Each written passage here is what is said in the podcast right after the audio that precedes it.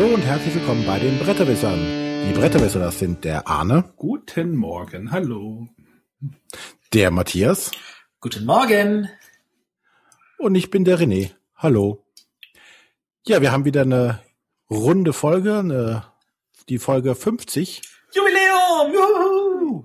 Ja, aber bevor die Leute zusammenzucken, wir werden jetzt nicht in alten Folgen schwenken, äh, schwelgen und Erinnerungen wälzen. Doch, doch, doch ich habe mir am, wann war das? Am Sonntag? Ja, du bist Masochist, wir wissen Folge 1 angehört. Da hat das jährliche Ritual vor Essen. René hat da, glaube ich, vor der Aufnahme noch ein paar Valium-Tabletten genommen, hatte ich das Gefühl. Ja. ja, jetzt, jetzt, legen jetzt, nehme jetzt nehm ich auf Putschtabletten, das hilft gegen das Valium. Nein, natürlich wollen wir jetzt nicht in Erinnerungen schwelgen, sondern wie immer bei so einer runden Folge äh, wollen wir heute eine Top 10 vorstellen. Und dieses Mal geht es um kooperative Spiele. Ich denke, zu kooperativen Spielen haben wir genug Material gefunden, außer der Arne, der irgendwie nicht gerne zusammenspielt. Der will immer nur gewinnen. Und zwar alleine. Kann er ja. Viel, viele kooperative Spiele kann man ja auch alleine spielen. Ja, Arne. Ja, ist denn ein, ein Spiel, was man alleine spielt, ein kooperatives Spiel automatisch? Ähm, Wenn du schizophren bist, auf jeden Fall. Also, wenn du mich fragst, ja. Ich meine, ist denn so ein Freitag, ist das ein kooperatives Spiel? Verdammt. Oder so ein Uni, Unirim gab's da auch noch, ne? Unirim, ja. Mhm, ja, oder. Äh, da würde mich mal interessieren, was unsere Hörer dazu sagen. Das würde ich mich auch interessieren. Weil die Frage hatten wir jetzt noch gar nicht, was ist mit, Einzel mit Solospielen? Aber Solospiele wären vielleicht noch mal ein Thema für eine Top 10. Ja, aber. Wäre was für Folge 60. Naja, wie auch oder immer. 70 oder 80 oder 90. Bevor wir jetzt noch weiter wieder abschweifen, beginnen wir mit unserer Spielerunde. Und da darf der Arne beginnen. Ja, ich habe mich gerade ein bisschen schwer getan und wir mussten in unserem Spielerarchiv kramen und äh, ich habe mir jetzt das Spiel Mogelmotte ausgesucht. Ist eigentlich bei uns immer so ein Partyspiel und ich hatte ja immer von unseren silvesterigen äh, Spieleabenden erzählt und Mogelmotte kommt dort auch jetzt auf den Tisch immer. Äh, meistens später am Abend, weil es dort lustiger wird. Bei Mogelmotte geht es darum, irgendwie seine Handkarten loszuwerden. Dafür gibt es äh, Karten von eins bis ähm, fünf Und äh, man spielt halt eine Karte und die hat halt eine Zahl zwei und dann muss man eine Karte drauflegen, die immer eins höher oder eins niedriger ist. Soweit so gut. Aber ähm, es gibt natürlich noch so ein paar Sonderkarten, und äh, die bringen natürlich dann die Würze und das Chaos ins Spiel, was das Spiel benötigt. Es gibt nämlich, ähm, es geht nämlich in dem Spiel darum, äh, die Mogel, jeder Spieler hat eine Mogelmotte. Äh, oder nee, es gibt eine Mogelmotte im Spiel, die muss man irgendwie versuchen loszuwerden. Die darf man nämlich nicht auf den Ablagestapel legen, sondern die muss man irgendwie losmogeln. Und äh, ja, dann gibt es einen Spieler, der ist die Wächterwanze. Oder ja, der ist halt der Wächter, der muss halt besonders aufpassen, dass die anderen Spieler nicht rummogeln. Und äh, andere Spieler müssen halt versuchen, ihre Karten irgendwie verschwinden zu lassen. Das kann irgendwie passieren, indem man eine Karte mal unter den Tisch fallen lässt oder mal es geschickt schafft, äh, zwei Karten auf einen Ablagestapel zu legen und der Wächter kriegt es nicht mit und und so weiter und so weiter. Dann gibt es halt noch andere andere äh, Sonderkarten, zum Beispiel irgendwie, wenn man eine Ameise drauflegt, dann müssen alle anderen Karten eine Karte irgendwie nochmal ziehen oder es gibt so eine Fliege, wenn die gespielt wird, dann schmeißen, müssen alle auf, den, auf die Fliege klatschen und wer als letztes irgendwie drauf liegt, der muss dann auch eine Karte ziehen und so weiter und so weiter. Und das Spiel ist einfach nur irgendwie Chaos, möchte ich es nennen. Äh, man kann das auch ganz normal äh, irgendwie runterspielen. Irgendwie, man muss das, man muss auch diese Karten irgendwie gar nicht verschwinden lassen, aber es ist äh, immer sehr interessant, was dieses Spiel aus den Mitspielern rausholt, was man nicht von ihnen erwartet hatte. Also ich habe schon irgendwie gesehen, dass irgendwelche Mädels und Frauen sich irgendwie die Karten in die Haare gesteckt haben und keiner hat es mitgekriegt. Und wenn dann diese Runde zu Ende ist und irgendwie alle Leute ihre Karten noch über sonst woher holen und unter dem Tisch irgendwie noch Karten liegen, dann ist das immer sehr lustig, ja. Kann ich das sehr ist ein empfehlen. wunderbares Spiel. Ja, und Vor allem, gibt, ja es, ist, es wird ja vermarktet als Kinderspiel. Und ich finde, das ist ein ganz hervorragendes Spiel auch für Erwachsene. Da müssen noch ja. nicht mal Kinder dabei sein. Ja, man, man muss aber schon, also man darf jetzt nicht irgendwie erwarten, dass das irgendwie so nach, nachdem man irgendwie, äh, keine Ahnung, was, äh, nachdem man Battlestar Galactica oder sowas gespielt, ja, vielleicht doch, doch tut das doch dem. vielleicht. Ja, ja, komm ruhig mit deinem Beispiel. Bis jetzt bist du noch nicht da. nee, ja, weiß ich nicht. Also, wer jetzt irgendwie ein super ernstes Spiel erwartet und sagt, oh Gott, jetzt muss ich das auch gewinnen und sowas, das Mogelmotte nicht und der Name suggeriert das ja auch schon gar nicht. Wollte ich gerade sagen. Aber deswegen stellst du das Spiel auch vor. Ja, deswegen stelle ich das Spiel auch vor, genau. Aber du hast es auch schon gespielt, ne? Ich liebe es. Ich habe es damals, als es rauskam in Essen, ein paar Mal gespielt und ähm, habe noch nicht geschafft, in meiner Spielrunde die Leute dazu zu überreden. Aber ich fand das einfach nur genial und total toll. Und ich finde auch, ähm, dazu muss man sagen, also das Spiel hat auch damals, glaube ich, den deutschen Spielepreis als bestes Kinderspiel gewonnen. Mhm. Äh, das ist das Erstlingswerk von Inka und Markus Brandt Kindern von Emily und Lukas. Ähm, und das ist einfach Wahnsinn. Also das macht fürchterlich viel Spaß. Ja, hat auch sehr lustige Grafiken. Ja. Ja, Mogelmotte. Hm, ich weiß nicht, was ich dazu noch sagen will. Ist wirklich ganz einfaches Kartenspiel, aber geht halt so ein bisschen ähm, in diese Chaos-Mau-Mau-Richtung oder irgendwie so. Also, wer, wer ein Uno kann, kriegt auch Mogelmotte hin. Genau. Einfach kaufen, zugreifen. Es, es kostet noch nicht mal einen Zehner, glaube ich. Ja, irgendwie wahrscheinlich. Und darf man dabei dann auch, so weiß ich nicht, so wenn ich eine Karte verschwinden lassen soll, da sagen, hier, hier äh, guck mal da oben, eine tote Taube. Äh, versuchen ihn abzulenken. Naja, wenn der Wächter darauf reinfällt, dann äh, gut. Du kannst auch in die Ecke zeigen und sagen, schau mal eine Sternschnuppe. Geht, klar, logisch. Ja, aber wie gesagt, der Wächter muss halt immer aufpassen. Der darf halt auch keine Karten verschwinden lassen. Äh, ähm, Genau, und wenn er jemand, also, wenn er jemand ertappt, dann wird er die Wächterwanze los und der andere wird dann halt Wächter. Man darf also mit allen Tricks spielen. Du, ja, ja, du darfst, es gibt, ich habe ja die Anleitung gerade vor dir liegen, also die Kartenhand muss stets über dem Tisch liegen. Das muss sein. Es dürfen nie mehrere Karten gleichzeitig weggemogelt werden. Aber wenn man eine ablegt und eine darunter legt, dann sind es ja eigentlich zwei. Eine? Naja. Und wenn, wenn ein Spieler beim, beim Mogeln erwischt wird, darf in der Zeit der Erklärung nicht gemogelt werden. Also wenn dann halt das diskutiert wird und die anderen dann alle so. Hm, hm. und die letzte Karte darf auch nicht weggemogelt werden. Das fällt ja noch, glaube ich, dann auf. Ja. Hm. Wir haben Spaß damit und äh, ja. Ja. Ja auch. Das ist die Hauptsache. Schönes Ding, äh, Verlag, drei Magierspiele. Autoren hatten wir genannt, Emily und Lukas Brandt. Ja. Spieldauer kurz. Spieldauer äh, 5 bis 5, äh, 15 bis 25 Minuten. Das ist aber schon das obere Ende, würde ich sagen. Ja, und vor allem, du kannst es da auch gleich mehrmals spielen. Ja, dafür ist es ja auch da. Gut, dann darf der ähm, René heute mal ganz ausführlich äh, schweifend erzählen. Ja, ich mache das viel Ahne das, das letzte Mal. Ich ziehe nicht meinen Baby-Joker. Nee, was? Und ähm, weil ich jetzt auch Montag, dem 21. zum zweiten Mal Papa geworden bin. Mache ich, mach ich das genauso wie du, Arne, und mal gesagt, ich konnte nichts vorbereiten. Das war so stressig. Ja, aber wir haben einfach die, äh, wir haben einfach die Entbindungstermine vertauscht. Ne? Also bei mir war das ja, ja eigentlich schon. Bei mir war das eigentlich später angesagt und bei dir eher früher. Ja, wir hätten es besser absprechen müssen das nächste Mal. Ja, den äh, müssen wir mal einen Terminplan ausmachen und so. Also eigentlich hätte deine ja. Frau jetzt was vorstellen müssen, weil du warst ja nun völlig äh, ausgelaugt und K.O. und musstest ganz viele Sachen machen, hätte deine Frau ja stattdessen ein Spiel jetzt vorstellen können. Ja, eigentlich schon, ne? Ja, eigentlich hat schon, ja, naja. Hätte ja nicht, hat ja nichts anderes zu tun. Genau. Ja, beim CDG ähm, hat man noch Zeit. Ja, genau. Aber wir können jetzt wunderbar feststellen, die Bretterwisser-Familien sind jetzt von zusammen zehn auf zusammen zwölf aufgewachsen. Das heißt, wir können jetzt nicht nur 100 Prozent, sondern 120 Prozent liefern. Manu spielt, wäre total stolz auf uns, würde ich behaupten.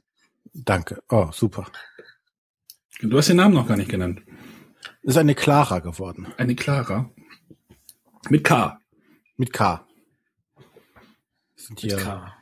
Ja, herzlichen Glückwunsch. Meine Schwester Clara. Ja, Glückwunsch. Ja, dann laufen wir jetzt in, in, Essen laufen wir dann mit so mit so einem Tragegurt hier vor, mit den Kindern vorm Bauch rum, oder? Ja. Ihr habt vor allem T-Shirts drauf, wo Babybilder Ob der Bauch ist oder ob da was im Tuch drin ist, fällt ja bei uns nicht weiter auf. so, so, gut. Dann darf aber jetzt der Matthias auch ein Der Matthias, der sein Baby-Joker schon von neun Jahren gezogen hat, der kommt jetzt natürlich leider nicht damit durch. Äh, nee, ich darf jetzt auch noch was vorstellen und da der Arno so was Kurzes vorgestellt hat, weil er nur zu kurzen Spielen gerade kommt und der René noch kürzere Spiele vorgestellt hat, äh, dachte ich mir, dann kann ich ja etwas mehr Zeit füllen. Die Leute wollen auch mal wieder meine Stimme hören und stelle mal La Granja vor. La Gesundheit. Was? Wie? La Granja. Das, ich ich habe gehört, das spricht man wie das CH in Ach. La Granja. Kennt ihr bestimmt auch aus dem Griechischen, dieses Later. Ja, Das egal. was? Ja, egal. Es ist, es ist halt äh, ein spanisches Wort, glaube ich. Äh, Spanisch, Portugiesisch? Ich glaube Spanisch. Aber im Notfall wissen das die Autoren wahrscheinlich besser, beziehungsweise die Spanier oder die Portugiesen. Ähm, es geht auf jeden Fall Willkommen darum, im dass... Fremdsprachen-Podcast. Nach dem Geburtspodcast ist das neue Projekt. Äh, genau, das ist äh, von Herrn Keller und Herrn Odendahl, ein wunderschönes Erstlingswerk. Ähm, die Spieler müssen halt einen Hof bewirtschaften. Klingt erstmal wie Agricola, aber es hat nichts mit Agricola zu tun, sondern es hat eher Elemente aus anderen Spielen genommen und wunderbar miteinander vereint. Ähm, La Granja La Granja, ist ein Landgut auf Mallorca. ein Landgut auf Mallorca. Also sind wir in Spanien. Wird es wahrscheinlich Spanisch sein, ja. Genau. Ähm, also wer an Agricola denkt, ähm, das hat aber wirklich nur das Thema irgendwie äh, gemeinsam. Ähm, wir erinnern uns, dass äh, der Friedemann Friese hat mal so ein schönes Spiel gemacht, wo er ganz viele andere Spiele Mechanismen genommen hat und die zusammengeworfen hat. Und effektiv haben wir das hier auch, nur dass sie nicht einfach geguckt haben, was ist auf Platz 1 bis 10 von Boardgame Geek Liste, sondern sie haben gesagt, welche Spiele gefallen uns und haben das irgendwie zusammengeworfen. Also da gibt es einen Mechanismus von Luna, ein sehr, sehr schönes Stefan Feld-Spiel. Ähm, da gibt's äh, Mechanismen von Ruhm für Rom, wo die Karten halt an verschiedene Stellen angelegt werden. Ähm, da gibt's aber auch, wie ich finde, einen sehr, sehr schönen eigenen Würfelmechanismus.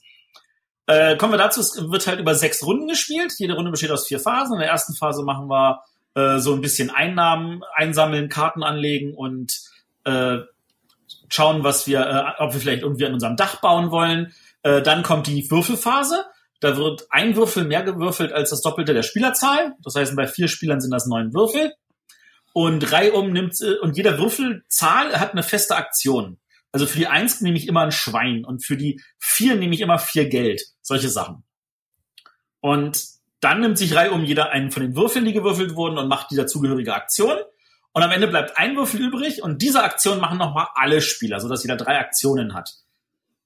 Dann kommen wir dazu, dass wir irgendwie diese Aktionen, die wir gemacht haben, dafür haben wir zum größten Teil Waren bekommen und mit denen, äh, die werden dann normalerweise irgendwie verkauft oder irgendwie andersweitig verwertet. Ähm, wir können also äh, diese auf dem Markt verkaufen, wir können diese für an irgendwelche Handelsbereiche äh, abgeben, äh, die müssen halt äh, transportiert werden. Wir können aber auch sagen, äh, wir wollen heute weniger liefern, sondern wir machen ein bisschen Siesta. Und wer das, wer die meiste Siesta gemacht hat, also zum Beispiel der René diese Woche, äh, der ist halt nächste Runde äh, Startspieler. Skandal hier. Genau. Ähm, dafür gibt's dann auch entsprechend Siegpunkte und so. Und dann am Ende gibt's noch mal Siegpunkte für irgendwelche Marktchannel, die man eröffnet hat. Und dann geht's auch schon in die nächste Runde. Ähm, das ganze Spiel klingt viel, viel komplizierter, als es ist. Es ist eigentlich stupide einfach von den Regeln her. Also es hat jeder sofort nach einer Runde Intus die Regeln. Und dann spielt es sich total spannend zu gucken, ah, ich habe diese Karten, ich will eigentlich noch mehr haben, dann muss ich da anlegen. Und äh, dieses, dieses Ruhm für Rum-Feeling, was möchte ich von dieser Karte nutzen? Möchte ich das als Marktstand haben? Möchte ich es nutzen, um meinen Hof auszubauen oder die Felder zu erweitern? Oder möchte ich den Helfer nutzen, der darauf abgebildet ist, der mir eine coole Sonderfähigkeit gibt? Von manchen Ka äh, Bereichen kann ich beliebig viele an Karten anlegen, in manchen Bereichen habe ich ein Limit. Äh, beim Hofausbau zum Beispiel muss ich auch dafür Rohstoffe zahlen. Und äh, dann muss man das alles so abschätzen, man muss seine Mitspieler im Auge haben, man muss gucken, wo will ich einen Marktplatz eröffnen, äh, welche Rohstoffe brauche ich, äh, kann ich, muss ich da achten, dass ich vielleicht Startspieler bin, damit mir das und das nicht weggenommen wird. Macht irrsinnig viel Spaß. Ähm, hat, wenn ich mich jetzt nicht täusche, brav den portugiesischen Spielepreis gewonnen. Verdient. War auch nominiert zum IGA, den es leider nicht gewonnen hat. Ähm, hätte es aber auch eigentlich ruhig gewinnen dürfen. Gab es in einer wunderbaren, limitierten Startauflage von Spielworks, von dem lieben Uli, der das ganz wunderbar betreut hat. Und äh, ist jetzt dann neu aufgelegt worden dieses Jahr bei PD. Die erste PD-Schachtel, die ein anständiges Format hat. ähm, dafür gibt es bei PD auch gleich sechs Promokarten, die habe ich natürlich auch gleich mit reingemischt. Ähm, die kann ich auch empfehlen, weil das nochmal so Marktstände sind, also die nicht zu Marktständen führen, sondern zu direkten Siegpunkten. Ähm, also La Granja gefällt mir super. Äh, kann ich ganz deutlich empfehlen. Werde werd ich demnächst auch nochmal irgendwie in einem schönen Blogbeitrag ver verarbeiten und wird von mir zwei Daumen kriegen. So gute finde ich's. Zwei Daumen. Oh. Zwei Daumen, ja. Hatte ich schon eine Weile nicht mehr. Äh, kurz nochmal die ähm, Eckdaten. Das Spiel ist von Spielworks, beziehungsweise jetzt PD-Spiele. Und äh, wer, wer es lieber auf Englisch haben will, kann auch von Stronghold Games zugreifen. Wie heißt es denn Ähm, auf Englisch? Auf Englisch heißt es La Granja. Ach so. Den Namen haben sie nicht geändert in anderen Sprachen. äh, die Autoren sind Michael Keller und Andreas Odendahl, auch genannt Ode mit Punkt. Äh, mit wunderschönen, wie ich finde, Grafiken von Harald Lieske, der mit jedem Spiel immer wieder beweist, wie vielfältig sein, sein, seine Kunstfertigkeiten sind. Also ich habe jetzt gerade wieder die Grafiken von Heiterbu gesehen und ich finde die ja so hammert genial. Äh, und das Ganze natürlich, wie gesagt, bestreut von dem lieben Uli Blennemann, der da gute Arbeit geleistet hat und zwei ganz hervorragende Autoren gut gemanagt hat. Das ist jetzt auch ohne Probleme zu bekommen, ja? Das ist jetzt dank der PD definitiv ohne Probleme zu bekommen und äh, eine eindeutige Empfehlung. Das war ja so ein bisschen, so ein bisschen shaky, ne? Also so ein bisschen Ja. schwierig. Gut, Gut. so lange Ja. war es dann doch nicht. Zum Glück. Das Spiel geht halt schnell. Regeln Dann kommen wir jetzt zur Frage der Woche. Ja, wer liest sie vor? Ich lese sie Du. vor. Ähm, Ja. Lies mal vor. Ja. Der Miepelschreck hat uns, äh, ich weiß gar nicht wie, Matthias hat, du hattest hier irgendwie abgefangen, die E-Mail, oder? War es eine E-Mail? Ich glaube, es war entweder eine E-Mail oder es war bei uns im, im Blog, äh, also in, in einem Kommentar. Ja, also der Miepelschreck hat uns gefragt, äh, welche Spiele-Events denn wir so besuchen, außer Essen und Herne und welche wir empfehlen können. Äh, er hat gesagt, dass wir eben in Ratingen sind und äh, dass der Flohmarkt da zu wenig Tische hat. René hatte ja in letzte Folge, glaube ich, auch über den Flohmarkt äh, geredet Genau. in Ratingen. Ähm, ja, Ja, Arne Spiele-Events. Fernand. Ich, ich passe denn mal. Nee, das ist nicht wahr. Bitte? Du bist zum Beispiel auch in Göttingen. Ja, Göttingen ist jetzt, sehe ich jetzt, ja, okay, das hat mit der Nähe zu tun und ich plane eigentlich dieses Jahr nach Nürnberg zu fahren. Siehst du, du fandest, und du warst auch in Berlin dieses Jahr. Stimmt, ich war in Berlin auf der BerlinCon und äh, ja, die sehr Oh. zu empfehlen war und ich hoffe, die nächstes Jahr wieder so stattfindet wie dieses Jahr. Also nicht so, nee, größer. Größer. ja, aber so im zeitlichen Rahmen. Der hat Definitiv. für mich war Und- der sehr, für, für mich war der sehr angenehm. Da konnte man zwei Fliegen mit einer Klappe erschlagen. Genau. Ansonsten, Äh, ansonsten wäre ich gerne dies Jahr oder letztes Jahr, weiß ich gar nicht, zu Hannover spielt mal gerne gefahren. Äh, das ist ja aber leider, leider ja ausgefallen. Wie? Die Hannover Spiel ist ausgefallen? Hannover spielt hat nicht stattgefunden, ja. Nach über 20 Jahren ist sie ausgefallen? Ja. Das ist aber, das ist aber unschön. Ich glaube, die arbeiten wieder irgendwie an einem neuen Konzept oder irgendwie sowas, aber ich hätte es mir gerne mal angeguckt. Ist, glaube ich, aber auch eher mehr so ein bisschen rollenspielmäßiger Schwerpunkt, glaube ich, da. Aber äh, ich lehne mich da Ich stehe jetzt mal, die letzte Hannover Spiel, auf der ich war, das war die fünfte, das war im Jahre 1998, 97, ist schon ein paar Jährchen her. Ja, und was, äh, wie gesagt, das hätte ich mir gerne mal angeguckt. Da ich halt noch eine Be äh, Beziehung zu Hannover habe, also zu der Stadt, also. Ne? Ja, du kommst von da. Ja, Gott sei Dank. Nee, ich komme nicht von da, aber Ja, du war, hast da gelebt. ich habe da mal gewohnt. Genau. Hätte man also auch so Genau. ein paar Sachen halt äh, verbinden können. Na, der René hat dann, glaube ich, mehr besucht, oder? Ähm, ja, leider hat der äh, Miepelschreck schon alle Sachen genannt, wo ich war, außer jetzt Göttingen auch dieses Jahr. Zum ersten Mal. Ähm, ja, auf, ich denke ja, dass wir das jetzt versuchen noch werden, noch auszuweiten, die äh, Events hier zu besuchen. Dank unserer Ja. Patreon-Unterstützung können wir auch mal sagen, wir fahren alle drei zum Beispiel ja nach Nürnberg. Ja. Oder zu anderen größeren Treffen, wo es sich lohnt, mit mehreren hinzufahren, die jetzt hier nicht direkt äh, ums Eck liegen. Berlin würde ich natürlich auch gerne mal vorbeischauen. Und äh, Matthias hat eine große Couch. Richtig. Ich habe auch noch eine zweite Couch. Daran soll Da es können wir uns auch schön aneinander, aneinander kuscheln. Ah, so, so. Mit dem Könnt ihr auch, wenn ihr das wollt. Amazonas-Tragetücher hießen die, ne? Jetzt weiß ich's. Ey, ihr seid so im Babyrausch. Das ist der Schlafmangel. Ach so, genau. Ja, Äh, von daher, ähm, Rating kann ich, wie gesagt, auch sehr empfehlen, auch für Familien. Das ist sehr toll da, weil ähm, die haben auch sehr viel für, für, für Kinder da, also auch für die kleineren, die haben da eine Spielecke, ein Bällebad. Draußen, wenn das Wetter gut ist, haben die da ähm, so, so ein äh, Außen, so, so, so eine Hüpfburg und äh, so Dreiräder und alles sowas, womit, womit die Kids dann rumdüsen können und sich mittelschwere Verletzungen einfahren können. äh, das ist sehr schön, im Gegensatz zum Beispiel zu Herne, was ja da schon äh, etwas mehr an die Profis in Anführungszeichen rangeht und weniger für die Familien geeignet ist. Und Rati, muss man mal sagen, ist äh, ohne Eintritt, was ich auch mal sehr angenehm finde da. das ist super. Ja, gerade für Familien ist das, denke ich mal, dann auch schon mal. Ne? Dann kann man mal sagen, hey, wir gucken uns das mal an und wenn es dann halt nicht funktioniert, weil die Kids irgendwie keinen Bock haben, dann sagt man, dann, Ja, dann gehst du nach einer Stunde wieder. dann gehst du halt nach einer. Stunde wieder und denkst dir nicht, oh, jetzt habe ich irgendwie 15 Euro verbraten oder sowas. Ja. Ja, und der Matthias, wo treibt er sich rum? Äh, ja, so viel mehr sind's auch nicht. Ich bin natürlich auch in Essen und in Herne. Ich bin nicht in Ratingen bis jetzt gewesen. Ähm, wo bin ich noch? Ich bin in Cannes. Äh, ich bin Leipzig? in Göttingen. Ich bin in Leipzig. Äh, ich war auch schon das ein oder andere Mal in UK auf der UK Games Expo. Äh, das, das ist halt nichts Regelmäßiges. Ähm, ich war auch schon zwei, dreimal in Hamburg auf der Hamburg spielt. Äh, ja, Hannover spielt, wie gesagt, ist schon äh, über 15 Jahre her. Äh, Ich wollte mal nach Bremen, habe ich bis jetzt auch noch nicht geschafft. Pff, so viel mehr als ihr ist das jetzt nicht, oder? Mallorca. Ja, oh, ja, das ist, ah, das ist natürlich Gen Das auch. Arbeit. Nee, GenCon war ich noch nie. Ja, Nürnberg bin ich natürlich auch, aber das ist natürlich auch nichts Öffentliches. Äh, Wien wollten wir dieses Jahr, hat aber irgendwie jetzt dann doch nicht hingehauen, weil sie ihren Termin geändert haben. Ja, nachdem er den Flug, nachdem jemand das Flugticket schon gekauft hatte. Ja, das war so günstig. Ja, einen Haken muss es ja haben. Ja, das muss es wohl. Ähm, ja, so viel, so viel mehr sind da ja gar nicht so an Optionen. Wann ist denn Ähm, Leipzig dies Jahr überhaupt? Leipzig ist genau die Woche vor Essen.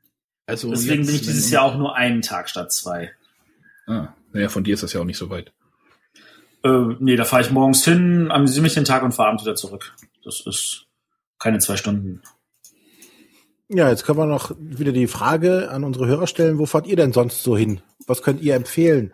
Auch gerade so, glaube ich, die, die kleineren regionalen Sachen, die jetzt nicht so bekannt sind, sind ja wahrscheinlich eher die, die interessanteren Sachen, wo man einfach mal so hinfahren kann.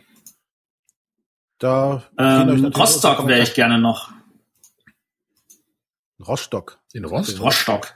Ja, die haben auch seit irgendwie zwei Jahren haben die eine eigene kleine Spieleveranstaltung. Ja, schreibt einfach mal in die Kommentare, was ihr noch so an München, kennt. München. Richtig, München gibt's noch. Stuttgart hat auch eine Veranstaltung. Ja. Ja, ihr sollt jetzt nicht alle nennen, die Hörer. Die verteilen jetzt die so. Aufgaben. Schweiz? Ist in der Schweiz was los? Ja, natürlich. Äh, Die haben auch extra wegen Essen ihren Termin umlegen müssen, weil der war nämlich zeitgleich. Ich glaube, der ist jetzt die Woche davor oder die Woche danach in Zürich. Die Swissdoy. Ja. Ja. Gut. Ähm, aber der Darmstadt spielt. Da ist der, der Ava hat mir geschrieben, dass er in Darmstadt spielt. Und Bielefeld hat natürlich auch eine tolle Veranstaltung. Und Was? Ich dachte, Bielefeld gibt's gar nicht. Egal. Äh, Es gibt sogar extra Agricola Bielefeld Promos. Der, Und ein Bielefeld Deck. der, So. der Mielbespreck hat sich sogar noch erdreistet, eine zweite Frage zu stellen, um, äh, ob wir auch mal gemeinsam Spiele spielen. So, so deute ich das jetzt. Und Spiele ausprobieren. Ähm, da wir ja doch sehr weit auseinander wohnen, findet das eigentlich nicht so oft statt. Höchstens sind halt so oft Events. In Göttingen haben wir aber ein bisschen was gespielt. Da hatten wir, was hat man da gespielt? My Village hat man da My gespielt. Village, genau. Den Prototypen. Äh, und, und, ich, und das Seven Zero. Seven Zero haben wir noch gespielt. Genau, das waren die einzigen, wo wir alle dreimal zusammen was machen konnten. Ne? Ja, genau. Ja. Matthias mehr sind mehr so, so Zweier-Geschichten. ja, und dann hätten wir noch so eine lange Aufnahme, die dazwischen funkte. Ich bin Äh, wieder an allem schuld, ich weiß.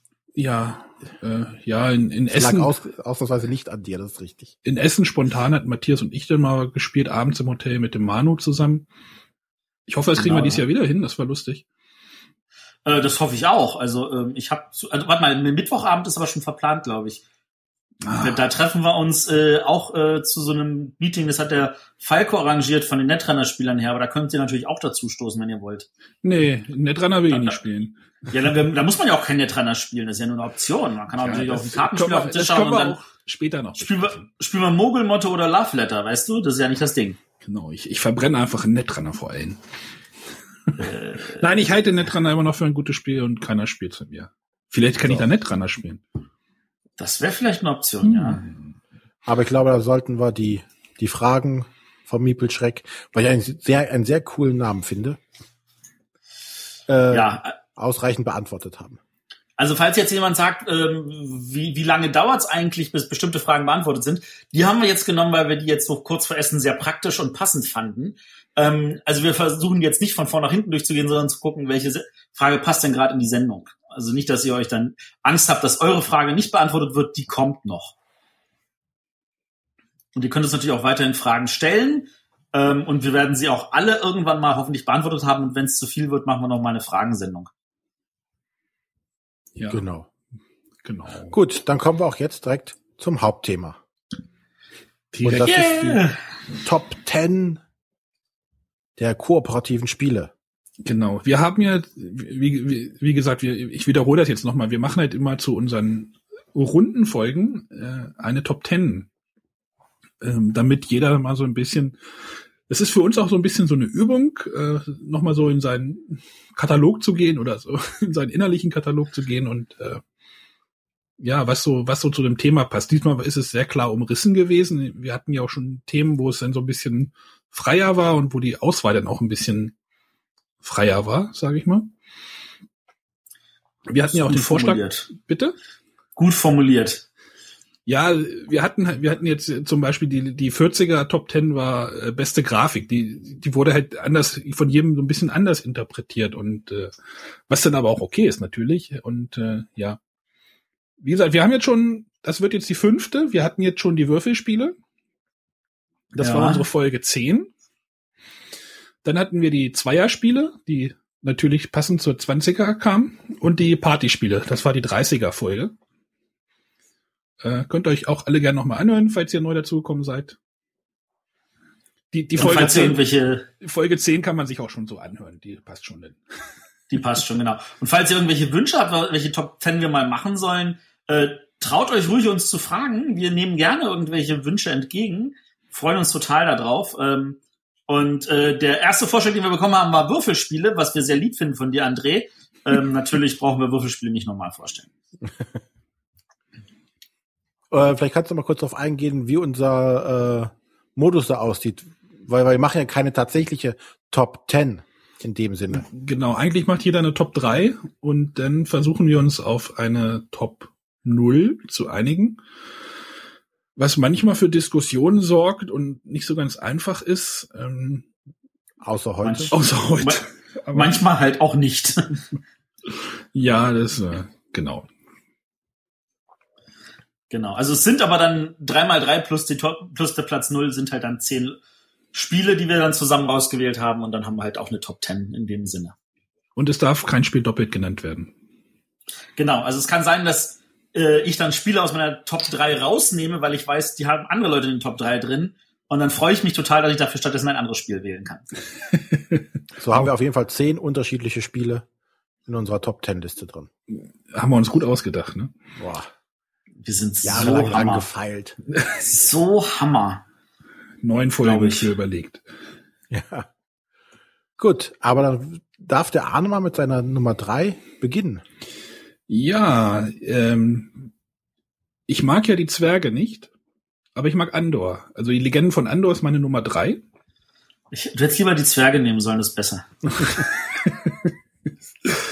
Nö, ich, ich mag, ich mag dieses, ja, Andor hat ein paar Probleme, ich weiß, äh, aber ich finde, die Geschichte ist einfach netter erzählt.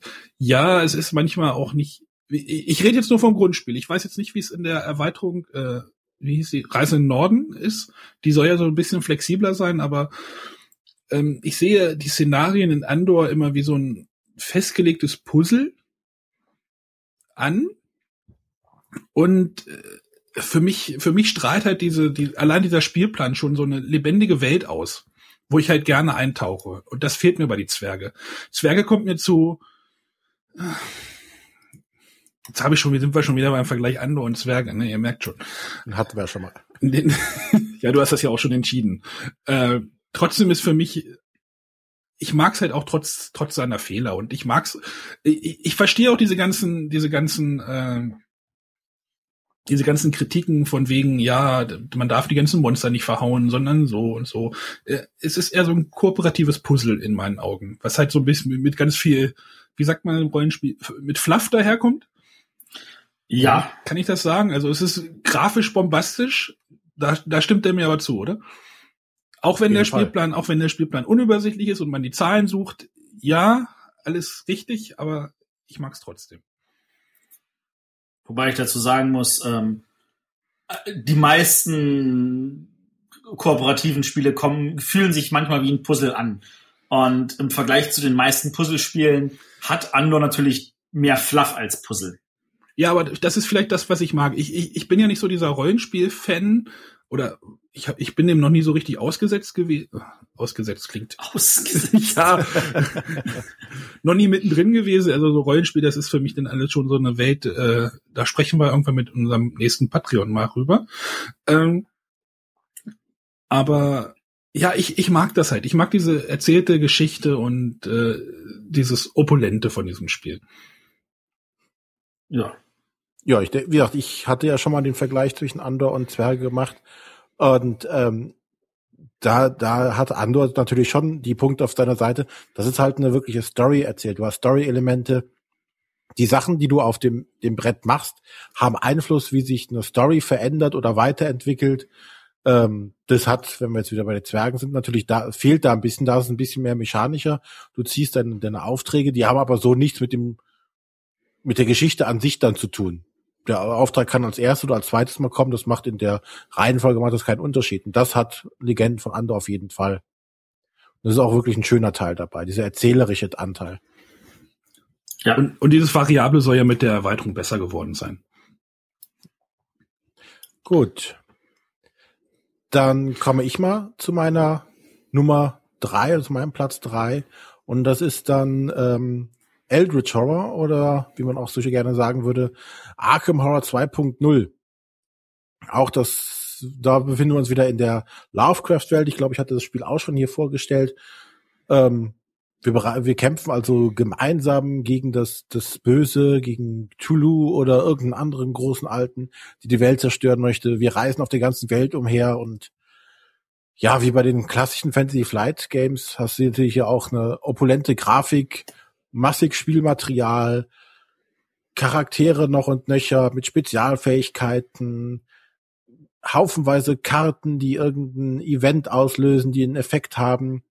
Und ähm, ja, hier ist es auch wieder hauptsächlich so die, die Story, die Atmosphäre, die, die ja einen einfangen soll. Alle Kartentexte sind mit irgendeiner so äh, Flavortext, also mit so einer kleinen Geschichte mit verbunden, die man auch dazu vorlesen sollte. Alles. Also da ist wirklich die Atmosphäre. Das Spiel an sich ist halt hauptsächlich würfeln, würfeln, würfeln, bis der Arzt kommt. Von Ort zu Ort reisen, sich aufpowern. Also du startest, weiß ich, mit, mit, mit dem kleinen Dolch und äh, nachher hast halt dann die Pumpgun oder das magische Breitschwert oder Zaubersprüche noch und nöcher, um dann im Endeffekt den, den Obermods äh, zu besiegen. Aber wie gesagt, dabei ist wirklich die Atmosphäre das Entscheidende. Und das schafft dieses Spiel ganz gut. In meinen Augen. Deshalb denke ich, dass das ein solides, kooperatives Spiel ist, aber halt hauptsächlich dadurch gewinnt, durch die Atmosphäre. Was man praktisch bei, bei Andor ja auch sagen konnte.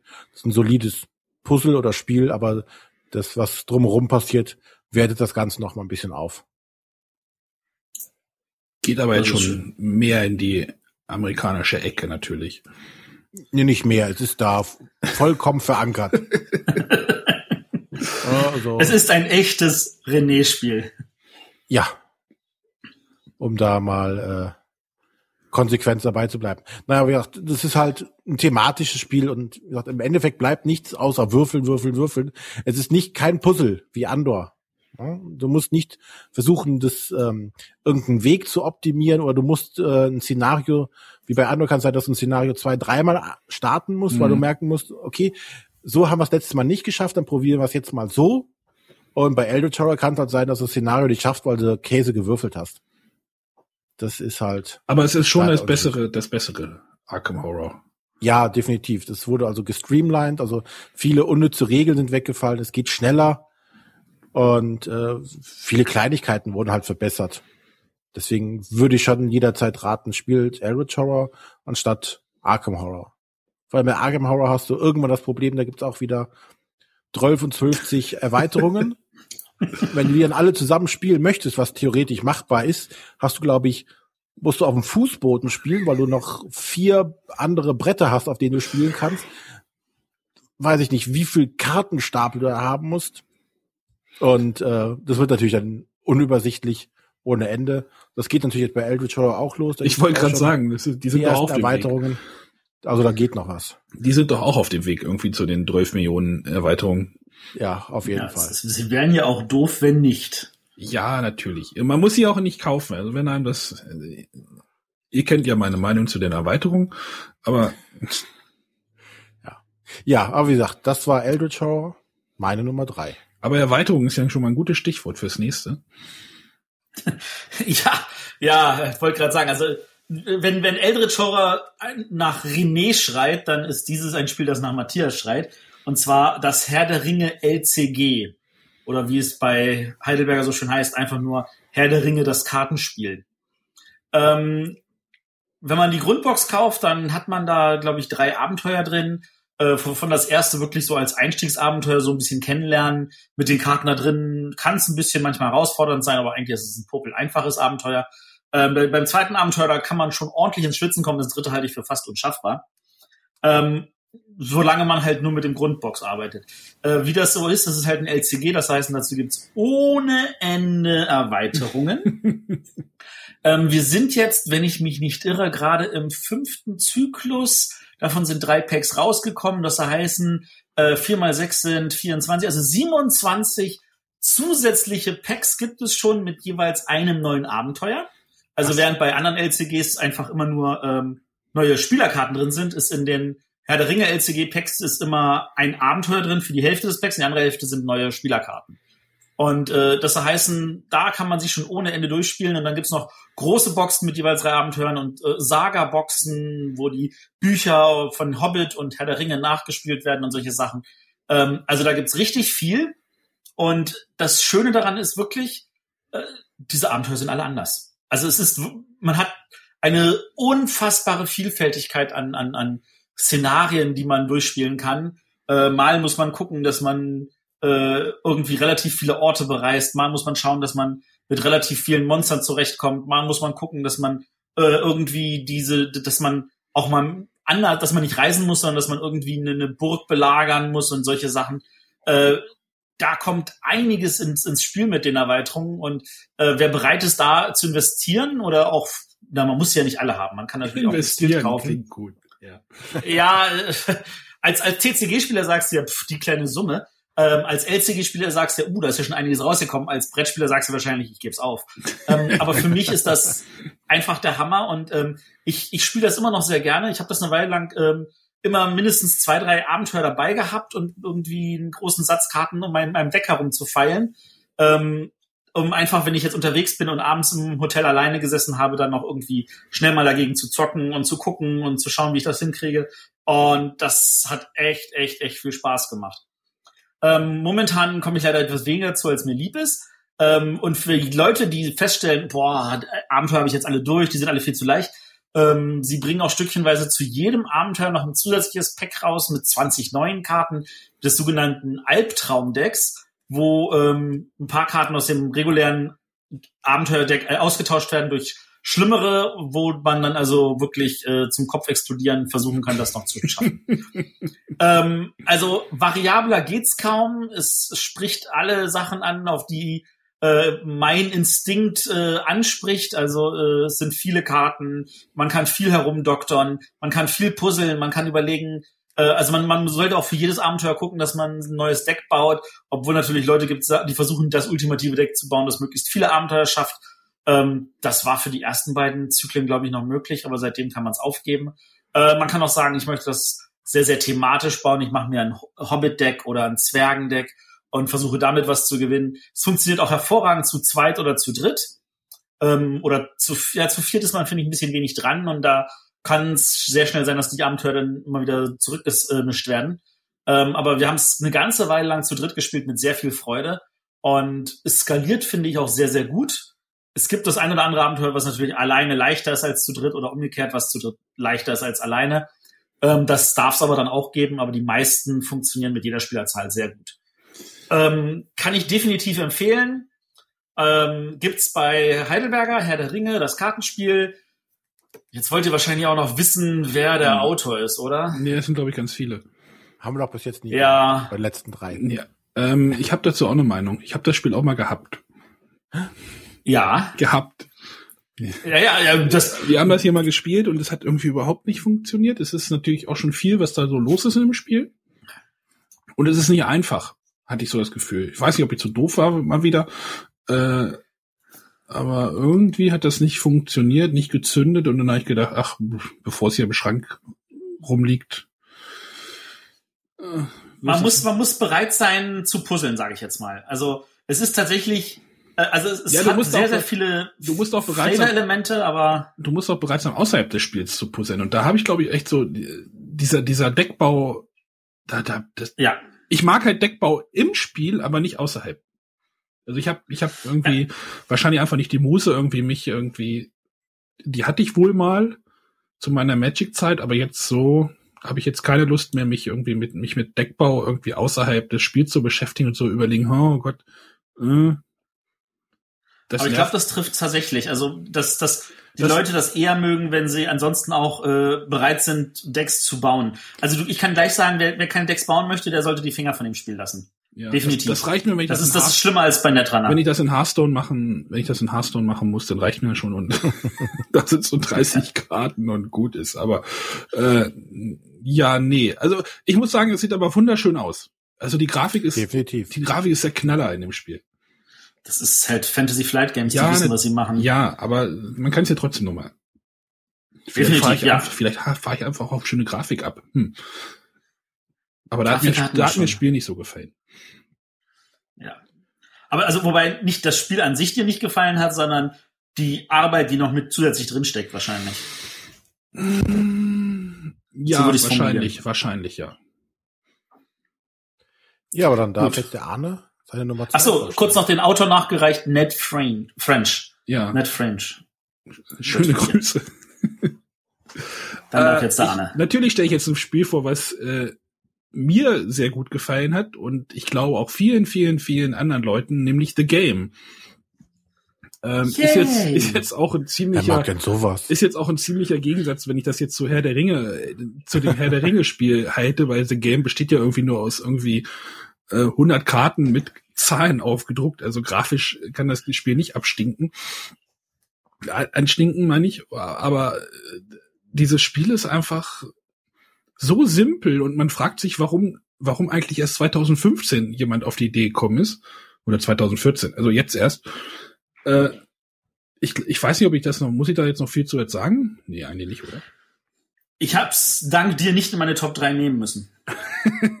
Weil sonst hätte ich echt überlegt, so das muss rein. Man spielt halt zusammen gegen das gegen das Spiel äh, und versucht halt diesen, diesen Kartenstapel irgendwie durchzusortieren im Spiel.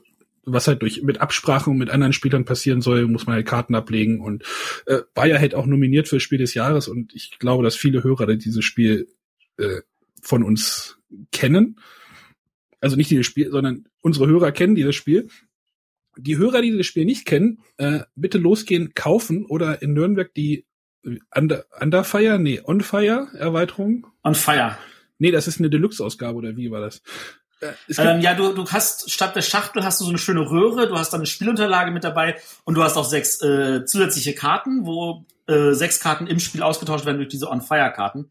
Ähm, Habe ich schon mitgespielt, kann ich definitiv empfehlen, macht eine Menge Spaß damit. Wird aber nicht einfach. Und äh, ich habe auch gelesen, man kann diese sechs Karten auch einzeln beim Nürnberger Spielkartenverlag kaufen. Genau, also ganz große Empfehlung. Äh, man kann diese, man, man soll ja, wenn man diese Absprachen trifft, äh, nicht über, also sich unterhält über die Karten, die man hat, nicht über konkrete Zahlenwerte reden. Ähm, das kann man halt auch so ein bisschen umgehen. Also man kann auch so sich, sich so eine Codesprache irgendwie äh, entwickeln. Ähm, da gibt's halt auch noch so äh, in unserer Liste, was halt gleich noch kommen wird, ein Spiel, was äh, auch so ein kleines Problem damit hat, sage ich mal. Ja, aber es gehört ja dazu, denke ich mal. Das gehört dazu, finde ich. Ja, aber bei dem anderen, Also, Spiel, bei dem anderen Spiel ist es noch extremer, finde ich. Ja, aber, aber, das Entwickeln dieser Codesprache ist ein Teil, ist ein Element des Spiels, Ja, ne, dass du halt, ein Meta-Element. genau, dass du halt auch irgendwann, du wirst ja dadurch auch besser. Und das ist ja das, was du erreichen möchtest. Du möchtest irgendwann dieses Spiel besser machen, du möchtest mehr Punkte, du möchtest es schneller schaffen, frühzeitiger schaffen. Das ist ja der Sinn de- des Ganzen. Wenn du immer nur äh, gerade das schaffst, weil du dich an die Regeln hältst und sagst, ich habe eine hohe Karte, ich habe eine niedrige Karte. Aber wenn du sagst, ich habe eine, eine bisschen höhere Karte oder eine bisschen niedrige, ja, okay, ja. Dann hältst du dich immer noch an die dazu. Regeln. ja, und es gehört halt dazu. Definitiv. Sehe ich auch so. Ja. Äh, The Game, ähm, Nürnberger Spielkartenverlag, äh, Steffen Bendorf, genau. Äh, Genau. Haben wir auch ein Interview mit ihm gemacht, kurz nach der Spiel des Jahresverleihung. Äh, Special, keine Ahnung, 16 oder sowas? Nee, 16 hatten wir. glaub ich. 15. 15, genau. Große Empfehlung, immer noch. Also kommt auch immer noch gerne bei uns auf den Tisch, auch mit wenig Spielern. Das Spiel ist halt sehr schnell durchschaubar und also sch- schnell kapierbar, nicht durchschaubar, sagen wir es mal so. Also kaufen, kaufen, kaufen. Genau. Ja. Gut, dann komme ich jetzt zu meiner Nummer zwei und die Nummer, meine Nummer zwei ist eigentlich hauptsächlich auf der Liste mit drauf, weil unsere gemeinsame Nummer null ansonsten das Spiel abgelöst hätte. Aber es ist Flashpoint Fire Rescue, ein kooperatives Spiel, äh, in dem wir als Feuerwehrleute versuchen müssen, äh, die Bewohner eines brennenden Hauses zu retten. Also versuchen nicht das brennende Haus zu retten, sondern nur die Bewohner daraus zu befreien. Weil das Haus ist quasi hoffnungslos verloren. Ich glaube, ich hatte es schon mal vorgestellt. Mhm. Entweder war es in einer anderen Top Ten oder so. Aber du, es geht halt wirklich darum, äh, wirklich thematisch, du bist als Feuer oder man ist als Feuerwehrmann und muss halt in dieses Gebäude rein. Man hat äh, Marker auf dem Brett liegen, wo sich Opfer befinden könnten. Äh, und man muss halt dann zu diesen Markern hinkommen. Man muss versuchen, gleichzeitig das Feuer so weit einzudämmen, dass man nicht erstickt, dass es nicht sich weiter ausbreitet, dass es nicht zu Explosionen kommt, die das Haus zerstören können, dass dann einfach brennend über einem zusammenstürzt. Ähm, es ist halt dieses, dieses klassische wirklich, äh, nachdem jeder Spieler seine Züge gemacht hat, würfelt man aus, wo ein neues Feuer ausbricht und ähm, man ist eigentlich nur damit beschäftigt, immer drei Sachen gleichzeitig zu tun. Also muss ich jetzt löschen, äh, muss ich jetzt jemanden befreien oder ähm, wo muss ich jetzt hier hin, dahin? Also in Anführungszeichen Stress pur, aber Stress nicht, weil man unter Zeitdruck steht, sondern weil man nicht weiß, was muss ich jetzt überhaupt als erstes machen, als nächstes, weil die Zeit, die Spielzeit rennt einem quasi davon. Ähm, ja, und halt auch ähm, das Thema ist halt super und es kommt halt auch super rüber bei, bei wenig Spielern, weil dann, den kannst du super erklären, du bist hier Feuerwehrmann. Also musst du hier durch das Haus rennen und versuchen, Feuer zu löschen, beziehungsweise die Leute zu, zu retten. Da kann sich jeder was drunter vorstellen. Ähm, also die meisten. Ja, Hm, definitiv. Also, es ist halt kein, kein, kein skurriles Fantasy, sondern es ist wirklich aus dem wahren Leben. genau, es ist kein Andor in Anführungszeichen. Oder kein, Kein Eldritch Horror. Ja. Ja, Andor ist da genau dasselbe. Ne? Es ist halt kein Fantasy, es ist Real Life. Und da finden halt die meisten Leute eher einen Zugang zu. Gerade Leute, die jetzt mit dem Fantasy-Thema oder Horror-Thema oder Science-Fiction, wir genau dasselbe ja wenig anfangen können. Bei sowas hat eigentlich kaum einer ein Problem. Ähm, das Einzige, was man hier ein bisschen ähm, bemängeln müsste, in Anführungszeichen, ist die nicht so opulente Grafik und, und, und Spielausstattung. Man hat zwar äh, Plastikfigürchen, aber das sind so einfarbige, sehr merkwürdig aussehende Feuerwehrleute. Und ansonsten sind halt Es ist halt funktionell. Genau. Hm. es, das trägt in Anführungszeichen weniger zur Atmosphäre bei wie ein Andor oder ein Eldritch Horror, aber es funktioniert halt super. das Gefühl, ich bin hier Feuerwehrmann, ich muss hier was tun, entschied auf jeden Fall. Äh, also ich bin auch froh, dass ich dieses Spiel nicht in meinen Top 3 packen musste, weil du es drin hattest. Äh, Finde ich auch total super, haben wir auch schon ganz oft gespielt. Funktioniert auch zu sechst. Also das ist ja auch ein, ein, ein wesentlicher Punkt, äh, dass man, es gibt kooperative Spiele, die kann man mit einer beliebigen Zahl spielen, es gibt welche, die haben halt natürliches Limit aufgrund des Spielmaterials. Und bei Flashpoint Fire Rescue kann man das sogar auch gut zu sechs spielen. Was es auch, finde ich, etwas anspruchsvoller macht, weil bestimmte zentrale Rollen, ähm, es gibt ja auch Rollenkarten, damit jeder irgendwie einen eigenen Bonus hat, wie zum Beispiel einer bedient von draußen den, den Feuerwehr, äh, das Feuerwehrschlauchauto. Ähm, die können dann halt immer nur agieren, wenn sie einmal wieder rankommen, was bei sechs Spielern natürlich seltener ist. Ähm, für Flashpoint Fire Rescue gibt's auch einige Erweiterungen. Ähm, die sind auch total spannend zum Teil. Äh, du hast äh, zum Beispiel eine Erweiterung, da gibt's dann auf einmal zwei Stockwerke. Du musst dann also auch nach oben rennen. Äh, es gibt eine Erweiterung, da bist du in einem U-Boot und dann musst du gucken, da brennt halt, ist halt im U-Boot wird halt, äh, bricht das Feuer aus. Und dann musst du gucken, dass die Leute einmal in den Sicherheitsraum bekommst. Oder du bist auf einem anderen Boot, wo dann irgendwelche Stahlwände sind, wo das Feuer theoretisch nicht durchkommt. Aber du musst in den Raum rein, das heißt, du musst die Tür aufmachen, wo es dann Backfire geben kann und solche Sachen. Ähm, also das ist wirklich, es fühlt sich auch immer wieder anders an. Da gibt es spannende Szenarien auch, ähm, auch von mir eine dicke Empfehlung. Ja, das war genau. Flashpoint Fire Rescue. Und dann darf der Matthias seine Nummer zwei vorstellen. Ach, ich dachte, du wolltest noch Eckdaten nennen. Äh, habe ich jetzt gerade nicht. Bin vorbereitet. Heidelberger Spieleverlag im englischen Indie-Board in Games und ich weiß ehrlich gesagt den Auto auch gerade nicht. Mann, sind wir unvorbereitet. Und du kommst wahrscheinlich gleich mit deinem Baby-Joker, warum du Ich wollte gerade sagen, die Vorbereitung liegt noch im Kreissaal. okay, ähm, ja, meine Nummer zwei ist ähm, ein ehemaliges Spiel des Jahres und zwar Hanabi. Ein Spiel, das ich auch damals in äh, in Cannes war das, kennengelernt habe und lieben gelernt habe. Cannes Weil es, ah. ja, ja, oh, uh, Wortspiele wieder von dem Herrn. Ähm, es ist das erste kooperative Spiel, das ich kennengelernt habe, wo es keinen Alpha-Spieler geben kann. Das ist ja manchmal das Problem bei kooperativen Spielern. Einer am Tisch kann es so gut, dass er sagt, du machst jetzt das und du machst jetzt das und du machst jetzt das und ähm, dann effektiv das Spiel für, an sich reißen und es eigentlich alleine spielt und die anderen nur Hütchenbeweger sind, sage ich jetzt mal.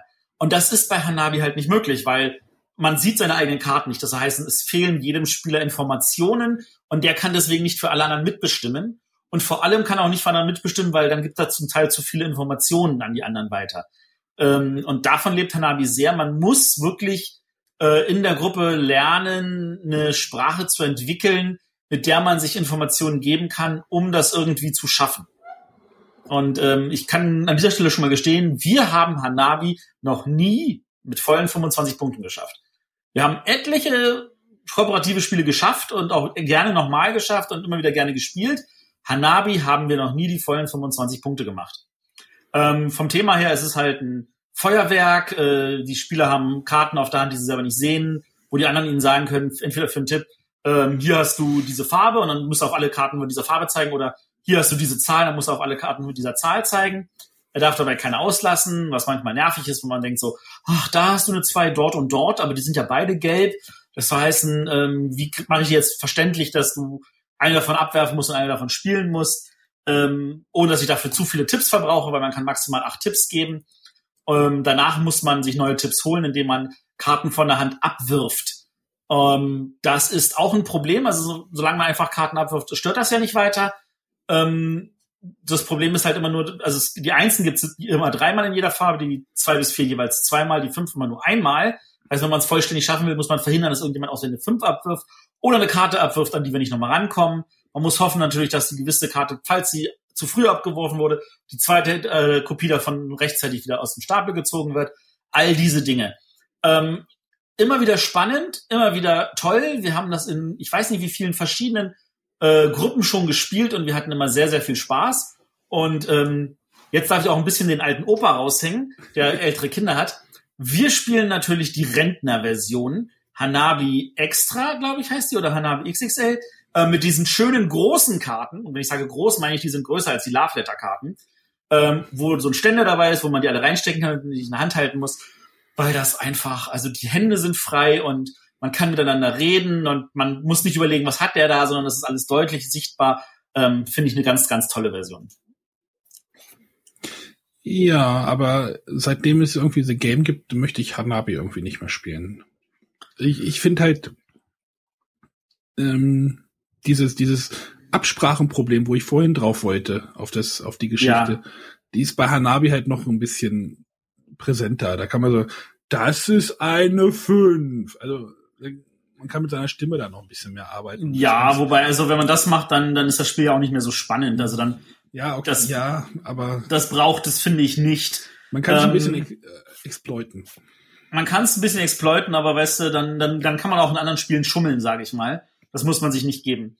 Ähm, ich muss gestehen, seit The Game draußen habe ich The Game deutlich häufiger gespielt als Hanabi.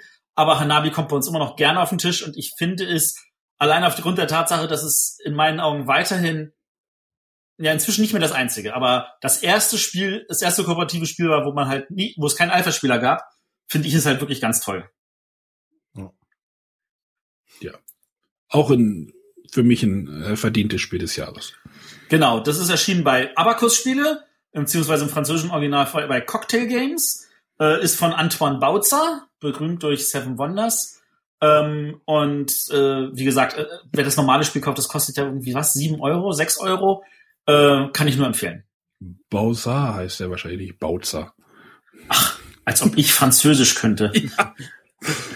Ja, ja jetzt Trommelwirbel. Arnes Numero Uno. Numero Uno äh, von einem Autor, den wir jetzt erst letztens äh, im Interview hatten. Yay! Ich möchte über die vergessene Stadt reden. also ähm, Matt Leacock, Vergessene Stadt, ist meine Nummer eins. Ähm, ein Spiel, was quasi der Nachfolger, auch storymäßig der Nachfolger von der verbotenen Insel. Ich, ich krieg die beiden. Vergessene mal. Insel. Nein, verbotene Insel. Verbotene Insel, vergessene verbotene Stadt. Insel, vergessene Stadt. Genau, das ist in Deutsch ein bisschen Problem. Auf Englisch heißt es Forbidden Island, Forbidden City. Desert. Eine Desert, genau. Desert. Oh. Es ist sogar eine Wüste. ja, genau. Es geht darum, dass die, die Überlebenden irgendwie von der Insel fliehen und mit ihrem komischen, selbstgebauten äh, Flugdingens äh, in dieser Wüste abstürzen. Ihr landet in einer Wüste, die ist halt aus Plättchen aufgebaut und äh, es gibt halt Sand. Und ihr müsst halt versuchen, diese Wüste auszugraben oder Teile dieser Wüste auszugraben und eine äh, Stadt zu finden. Diese Stadt beinhaltet an speziellen Punkten Teile für eure neue Flugmaschine. Die müsst ihr finden. Ihr dürft äh, nicht verdursten. Sonne ist ein Problem in dem Spiel, also Sonne und Durst. Jeder Spieler ver verkörpert halt wieder so einen Charakter. Die haben halt unterschiedlich große Trinkflaschen dabei oder unterschiedlich großen Durst, wie man auch man das sehen will. Äh, und ihr müsst halt euch gegen den bösen Sandsturm äh, irgendwie zur Wehr setzen, indem ihr irgendwie diese Plättchen, die halt langsam immer verschüttet werden durch den Sandsturm, der über einen Mechanismus über den Plan zieht. Ähm, ja, ganz, ganz großartiges Spiel. Hat mir auch viel besser, oder nicht viel besser, aber besser gefallen als die Insel. Mir auch. äh, weil ähm, dieses Spiel hatte halt diesen, diesen Kartentauschmechanismus, der ja auch aus Pandemie, glaube ich, kommt, ne? Ja. Ja. Dass man halt Karten, auch wenn man auf dem gleichen Feld steht, dass man Karten irgendwie austauschen kann und dann irgendwie, äh, der ist über Bord geflogen und das, finde ich, hat das Spiel eine ganze Ecke besser gemacht. Meiner Meinung nach. Vergessene Stadt äh, ist auch so ein bisschen äh, überproduziert, weil dieses, diese Flugmaschine, die man da zusammenbaut, ist halt wirklich so ein relativ großes Ding und da baut man halt irgendwie diese Teile dran, die man findet und äh, ich weiß nicht, ob das unbedingt hätte sein müssen, aber äh, ja, ich habe auch heute die Schachtel aus dem Spielregal ja. genommen, habe gedacht, oh, die ist ja doch ganz schön groß. Also ich äh, weiß nicht, ob die andere auch so groß war, aber ich hatte mich überrascht. Äh, die andere war tatsächlich identisch groß, wenn ich mich recht erinnere. Ja, ja. Echt? Das ist ja, ja. Ich, ich ärgere mich ein bisschen, dass, es, dass wir nicht die äh, Metallbox gekriegt haben in Europa oder in Deutschland. Äh, ich nicht. Du weißt, ich brauche keine Metallboxen. äh, habt ihr es gespielt? Matthias wahrscheinlich. Ja, ich habe ich hab so beide gespielt. Ich finde ich finde das definitiv, also ich finde die äh, ähm, verbotene Stadt, also die, die Wüste finde ich deutlich besser als äh, die äh, Insel, weil dieses Gefühl, ich muss auf diesem begrenzten Raum rumrennen und ich muss diese, und der, und der Sand, der fliegt da so lang und man muss das immer wieder irgendwie ausgraben und muss sich irgendwie aufteilen und immer wieder zusammenkommen, finde ich viel besser gel gelungen ist als, als diese Insel, wo ich das Gefühl habe, okay, ich kann jetzt da langlaufen und dann hinter mir bricht alles zusammen, weil die Inseln einfach untergehen. Ist, ist aber in meiner Augen ein Ticken schwerer. Zu, ja, zu vielleicht mag ich das auch.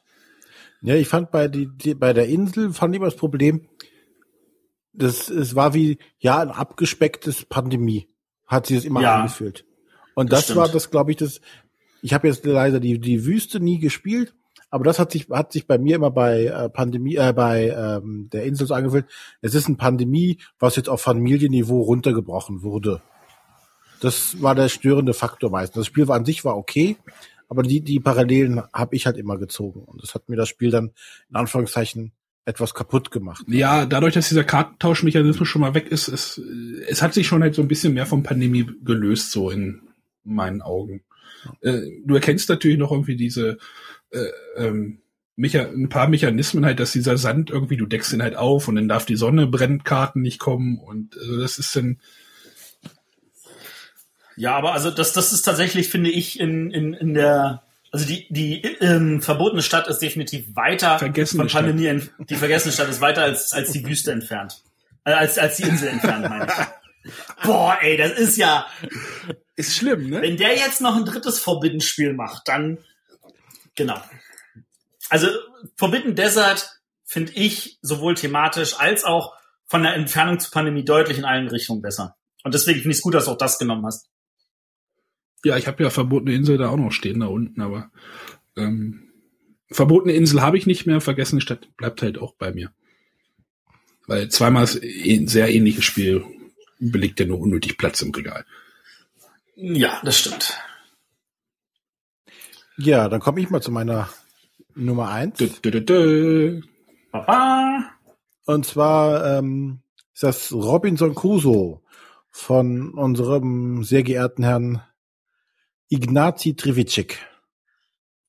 Irgend, ja, irgend, irgendein, irgendein Hörer hatte uns doch ein, ähm, ein Video, wie man das richtig.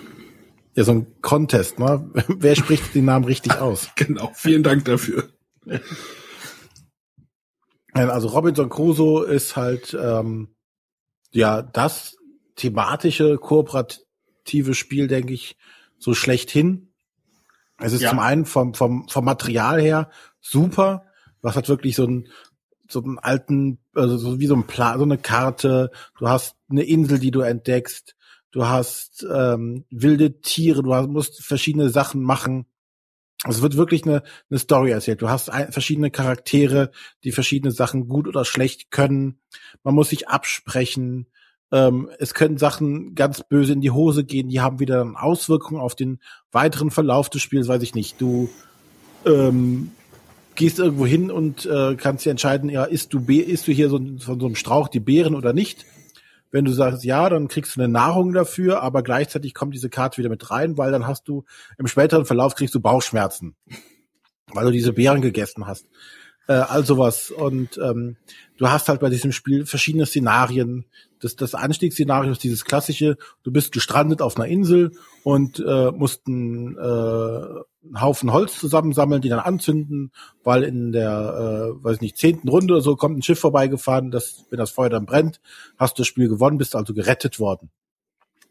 Gleichzeitig ähm, können das Wetter dich beeinflussen. Es gibt aber noch verschiedene andere, wo du auf so einer mysteriösen Insel bist. Da ist irgendwas mit Magie. Da musst du ist irgendwelche. Die, ist die verboten? Man weiß es Nein. nicht. Oder, oder auch vergessen. also unglaublich variabel dadurch das Spiel. Also du hast verschiedene. Sehr Szenarien. variabel, ja. Die sind sackschwer. ja. Ja. Also wir hatten das erste Szenario, haben wir, glaube ich, dreimal angefangen. Ja, bis wir es dann endgültig mal geschafft haben, weil du dann wirklich, also gerade bei diesem Szenario war das wirklich so, du hast gelernt, wie du dieses Szenario spielen musst. Du hast gelernt, worauf du achten musst. Und dann hast du das prima gemacht, hast es gelernt. Ist ja doch wie Andor. Dann hast du das zweite Szenario, schaffst du ja es genauso. Ja, nee. und dann musstest du wieder von vorne anfangen und neu lernen. Also sprich, du hast unglaublich variables Spiel, tolles Material. Ähm, ja, einfach ein gutes Spiel. Ich, ich kann ja mal kurz meine Geschichte dazu dem Spiel erzählen. Ich weiß gar nicht, das war ganz, das war ist jetzt ja zwei Jahre her, dass wir das, äh, dass das rausgekommen ist, ne? Da ja. war der Podcast ja auch schon drin im Gange und ich habe gedacht, so bevor ich zur Messe fahre, hey Robinson Crusoe, das sieht voll cool aus. äh, kauf sie auf jeden Fall. Dann war es in Essen, glaube ich, auch relativ günstig zu haben. Ich weiß nicht, 25 Euro? 29 Euro waren es. Irgendwie, irgendwie wenig, wo ich dachte, ey, mhm. ja, cool, auf jeden Fall. Oh, da hinten ist ein Tisch frei von Robinson Crusoe. Setz dich mal, mit, oder Platz frei, setz dich mit, mit dazu. Äh, dann haben wir dieses erste Szenario zur Hälfte gespielt und danach, dann, dann waren wir schon alle tot. Der Erklärbär meinte auch, äh, ja, wir hätten die Karre wohl ziemlich gegen die Wand gesetzt. Und dann habe ich gedacht, nee, das Spiel ist mir, glaube ich, zu schwer und ich möchte das doch nicht mehr. Ja, wobei haben. das auch wirklich ein Spiel ist, was du, glaube ich, nicht auf so einer Messe spielen kannst. Ja, das, das kann kann sein, ja, aber dann dann habe ich mir gedacht, na ja, ob ich das jemals mit irgendwie mit mit meiner Spielgruppe spielen werde und äh, da habe ich halt ich habe halt Spieler dabei, die bei kooperativen Spielen schnell frustig werden und äh, ja, da könnte es problematisch werden, weil du hast tatsächlich ja. dieses so okay, wir sind hier auf der Insel, wir müssen Nahrung besorgen. Wir müssen unseren Unterschlupf aufbauen, weil wenn der Regen kommt, kriegen wir eins aufs Dach. Wenn wir nicht genügend Nahrung bekommen, kriegen wir eins aufs Dach. Und das Holz dann, brauchen wir auch noch. Genau, dann brauchen wir noch Holz für das, für das Lagerfeuer. Du bist eigentlich an allen Enden, äh, Ecken und Enden beschäftigt, irgendwas zu machen und hast eigentlich gar nicht genügend Aktion, um alles gleichzeitig zu machen, weil du musst ja auch noch die Insel erforschen. Gleichzeitig musst du noch irgendwas anderes machen. Irre viel zu tun. Werkzeuge bauen. Ne? Du startest ja am Anfang mit nichts. Ja. Und kannst dann eine, äh, irgendwas bauen. Aber machst du das oder sammelst du lieber Nahrung? Aber das andere brauchst du auch. Also das kann schon frustig werden. Ja. Ich finde super faszinierend, dieses Spiel. Aber ich weiß genau, äh, das ist mir, wie war das mit anstrengend? Wenn Spiele anstrengend werden? Also Robinson Crusoe sehe ich so in dem Bereich. Also mir ist es definitiv nicht so anstrengend und auch meiner Frau nicht und äh, ein paar Freunden. Äh, also ich auch wieder ein Spiel, was ich wahrscheinlich definitiv in meiner drei, Top 3 gehabt hätte, aber dank René nicht haben muss. Ähm, und von mir auch dicke Empfehlungen. Wir haben damals, als wir den Kasten dann hatten, ähm, haben wir, glaube ich, fünf Abende hintereinander uns getroffen und haben ein Szenario nach dem anderen immer und immer, immer wieder gespielt, bis wir es geschafft hatten. Und wir haben von diesem Spiel nicht loslassen können, bis wir alle Szenarien geschafft haben und alle hießen in diesem Falle nicht nur die sechs, die drin liegen, die wirklich alle komplett verschieden sind, sondern auch noch das Promo-Szenario Nummer sieben von King Kong, das jetzt übrigens in der Schatzkiste, die in Essen erscheint, auch drin ist. Ach, ähm, und es gibt ja auch noch die, die coole Erweiterung jetzt dazu, ne? Oh, genau, das ist jetzt nämlich die spannende Geschichte. Weil während diese hier zum Teil wirklich echt hammer schwer sind, aber total Spaß machen und alle schaffbar sind, bei der Erweiterung, da hat's dann auch bei mir so gepfiffen, dachte ich so, puh, ist das schwer. Ähm, man muss sich das mal so vorstellen, das ist wirklich, ähm, das heißt ja die Fahrt der Beagle und da geht's halt wirklich um äh, Darwin. Darwin ist halt als Charakter auch dabei, ähm, der kommt zusätzlich ins Spiel. Also wenn wir da zu viert um den Tisch rumsitzen, kommt noch Darwin als fünfter virtueller Spieler dazu. Und der will natürlich, äh, der kann einem schon helfen, aber der hat nur einen Aktionsstein. Und der will natürlich, dass man bestimmte Aufgaben auch erfüllt. Und im ersten Szenario müssen wir dieses sammeln und jenes sammeln und solches sammeln und solches sammeln weil das sind alles ganz wichtige Punkte, die wir sammeln, damit wir für das zweite Szenario, diese Erweiterung hat nur fünf Szenarien, aber die bauen aufeinander auf. Ja. Ähm, damit wir für das zweite Szenario bestimmte Boni haben. Also wenn wir ganz schlecht sind, kann es sogar sein, dass wir Mali haben und dann im zweiten Szenario komplett auf die Nase bekommen. Äh, Ach nee, lass mal. Also. Im zweiten Szenario, also die sind wirklich so angelegt, du sollst die auch alle hintereinander spielen. Äh, Im zweiten Szenario musst du dann ähm, das Schiff reparieren, das irgendwie, also du musst, während du dich auf der Insel rumschlagen musst und äh, noch dieses und Nahrung und so ähnliches, musst du gleichzeitig das Schiff reparieren. Du brauchst also extra Holz. Und zwar wirklich an verschiedensten Stellen. Und im dritten Szenario musst du dann, äh, auf einmal bist du nicht mehr auf einer Insel, sondern äh, du drehst dann diese ganzen Plättchen um und du musst dann ähm, über Wasser von einer Insel zu einer anderen fahren, vorbei an irgendwelchen Kannibaleninseln und ähnlichen Sachen äh, um dann im vierten Szenario dann auf einer anderen Insel dich mit irgendwelchen Völkern zu verständigen, mit denen Handeln zu betreiben. Und äh, das ist wirklich noch mal ein ganz anderes Kaliber und äh, alle fünf am Stück. Das ist eine Herausforderung, die seinesgleichen sucht, die aber für Leute, die davon nicht zurückschrecken, eine echte, echte Empfehlung ist. Wirklich saugeil. Ja, so, jetzt habe ich auch noch was dazu gesagt. ja, das war Robert was dazu von Pegasus. Und dann darf jetzt der Matthias seine Nummer eins. Der, ähm, der hat doch gerade schon so viel geredet. Ja, Kur kurz noch ein zusätzliches Wort zu Robinson Crusoe. Ich bin sehr, sehr glücklich, dass das Spiel erfolgreich ist. Und zwar so erfolgreich, dass ich glaube, Pegasus schon im dritten, vierten, fünften Print dran ist. Ich weiß es nicht genau. Auf jeden Fall, sie haben es schon mehrmals nachdrucken müssen, ähm, weil die Leute anscheinend auch wirklich darauf abfahren. Also es nimmt sehr, sehr viele Leute mit und es lohnt sich dafür jetzt halt, wie gesagt, auch diese schöne Schatzkiste rauszubringen, wo sämtliche Promos, die in anderen Ländern schon mal erschienen sind, mit drin sind und wenn ich es richtig verstanden habe, sogar noch irgendwas extra. Ja, ist halt, ist halt auch ein sehr schönes Thema einfach. Ne? Das ist ein Thema, das auch rüberkommt. Versteht halt jeder. Ne? Gestrandet, die einen sind in der Wüste gestrandet, die anderen auf einer Insel. Sind wir doch wieder auf einer Insel. Ähm, ja, das ist, bietet sich dann halt auch an. Ja, ja also das Lost-Szenario ist noch nicht gekommen, für Leute, die gerne Lost gucken. Ja, kommt bestimmt noch. Eben. Kommt bestimmt noch. Wo ist denn, wo sind denn, ist denn, wo sind denn Matthias äh, Protagonisten gestrandet? Äh, ja, genau. In einer alten Villa vielleicht? Ja, oh. jetzt kommen wir zu meiner Nummer eins und ähm, man möge mir verzeihen, wenn ich jetzt ein Spiel nehme, das äh, in Deutschland noch gar nicht äh, erschienen ist, sondern wenn ich es richtig verstanden habe, erst am 1. Oktober rauskommt. Ähm, aber ich habe halt die äh, polnische Version hier schon seit einem, ach, inzwischen bestimmt zehn Monaten, elf Monaten rumliegen. Und wir haben es, ich weiß nicht, fast eine dreistellige Zahl oft gespielt, weil es immer und immer wieder, wenn es auf den Tisch kam, auch wirklich alle am Tisch begeistert hat. Wir haben Leute, die sonst nur bereit sind, solche Spiele wie Zollkin und Agricola zu spielen, auch dazu bekommen, das Spiel mal auszuprobieren und die waren begeistert. Ähm, die Rede ist von Mysterium äh, oder wie es im Ukrainischen heißt, äh, glaube ich, Mysterium und das Polnische werde ich jetzt nicht versuchen auszusprechen. ähm, wie gesagt, ein wunderbares Spiel. Einer ist, spielt den Geist äh, und die anderen müssen halt von dem Geist Informationen einsammeln und rauskriegen, äh, wer war der Mörder, wo war der Mörder und äh, der Mord und äh, mit welcher Waffe geschah es. Äh, und das ist halt wirklich dieses äh, Dixit meets Cluedo. Es ist aber besser als beide, als die beiden anderen Spiele und reißt einen wirklich mit und macht Spaß und der Geist ist halt der Einzige, der am Tisch da sitzt und seinen Mund nicht aufmachen kann und sich am liebsten auf die Zunge beißen würde, wenn er zuhört, was die anderen für einen Blödsinn machen. Ist es denn ähm, überhaupt noch kooperativ? Ja, es ist kooperativ. Ja. Es gewinnen alle zusammen oder verlieren alle zusammen. Es ist, es ist nicht so, dass der Geist gewinnt und die anderen verloren haben oder so, wenn, wenn das, das geht nicht. Der Geist gewinnt nur, wenn er es geschafft hat, den anderen auch die Informationen zu geben. Und Informationen tut er nicht, indem er ihnen irgendwas erzählt, sondern indem er ihnen Bildkarten gibt, auf denen irgendwelche skurrilen Sachen drauf sind. Und manchmal geht's nur um ein Element drauf auf abgebildet ist oder so. Ähm, wir hatten neulich hatten wir eine Runde, das war total cool. Ähm, Pete saß da an uns am Tisch und ich dachte, guckt auf meine Hand und dachte so, das ist alles scheiße. Ich weiß nicht, wie ich ihm diese Waffe mitteilen soll. Und dann nahm ich einfach meine gesamte Hand, reichte sie ihm rüber. Er guckte drauf, sagte so, boah, sieben Karten? Wahrscheinlich brauchen wir neue Karten an. Guckte nochmal drauf, guckte auf die Waffen und nahm instinktiv die richtige Waffe. Da gab es nämlich so ein, so ein, so ein, ähm, so ein, so ein Spritzenset, wo ganz viele Kleinigkeiten dabei waren. Man sagt ja so, du hast mir sieben Karten gegeben, da sind sieben Symbol Sachen drauf abgebildet, da sind viele Sachen drauf abgebildet, das ist es und das war es. Also da ist auch eine gewisse Metaebene drin. Ansonsten muss man als Geist halt viel zuhören und die Detektive müssen viel reden, weil sie müssen die ganze Zeit sagen, okay, was sehe ich, was, was, was inspiriert mich bei diesem Film, was, was, kann ich damit in Verbindung bringen. Und der Geist muss zuhören und sagen, ah, Sekunde, das hat er gesagt, dann kann ich mir diese Karte geben, dann kommt er vielleicht auf die richtige Sache. Manch, manchmal habe ich vor diesem Spiel ein bisschen Angst.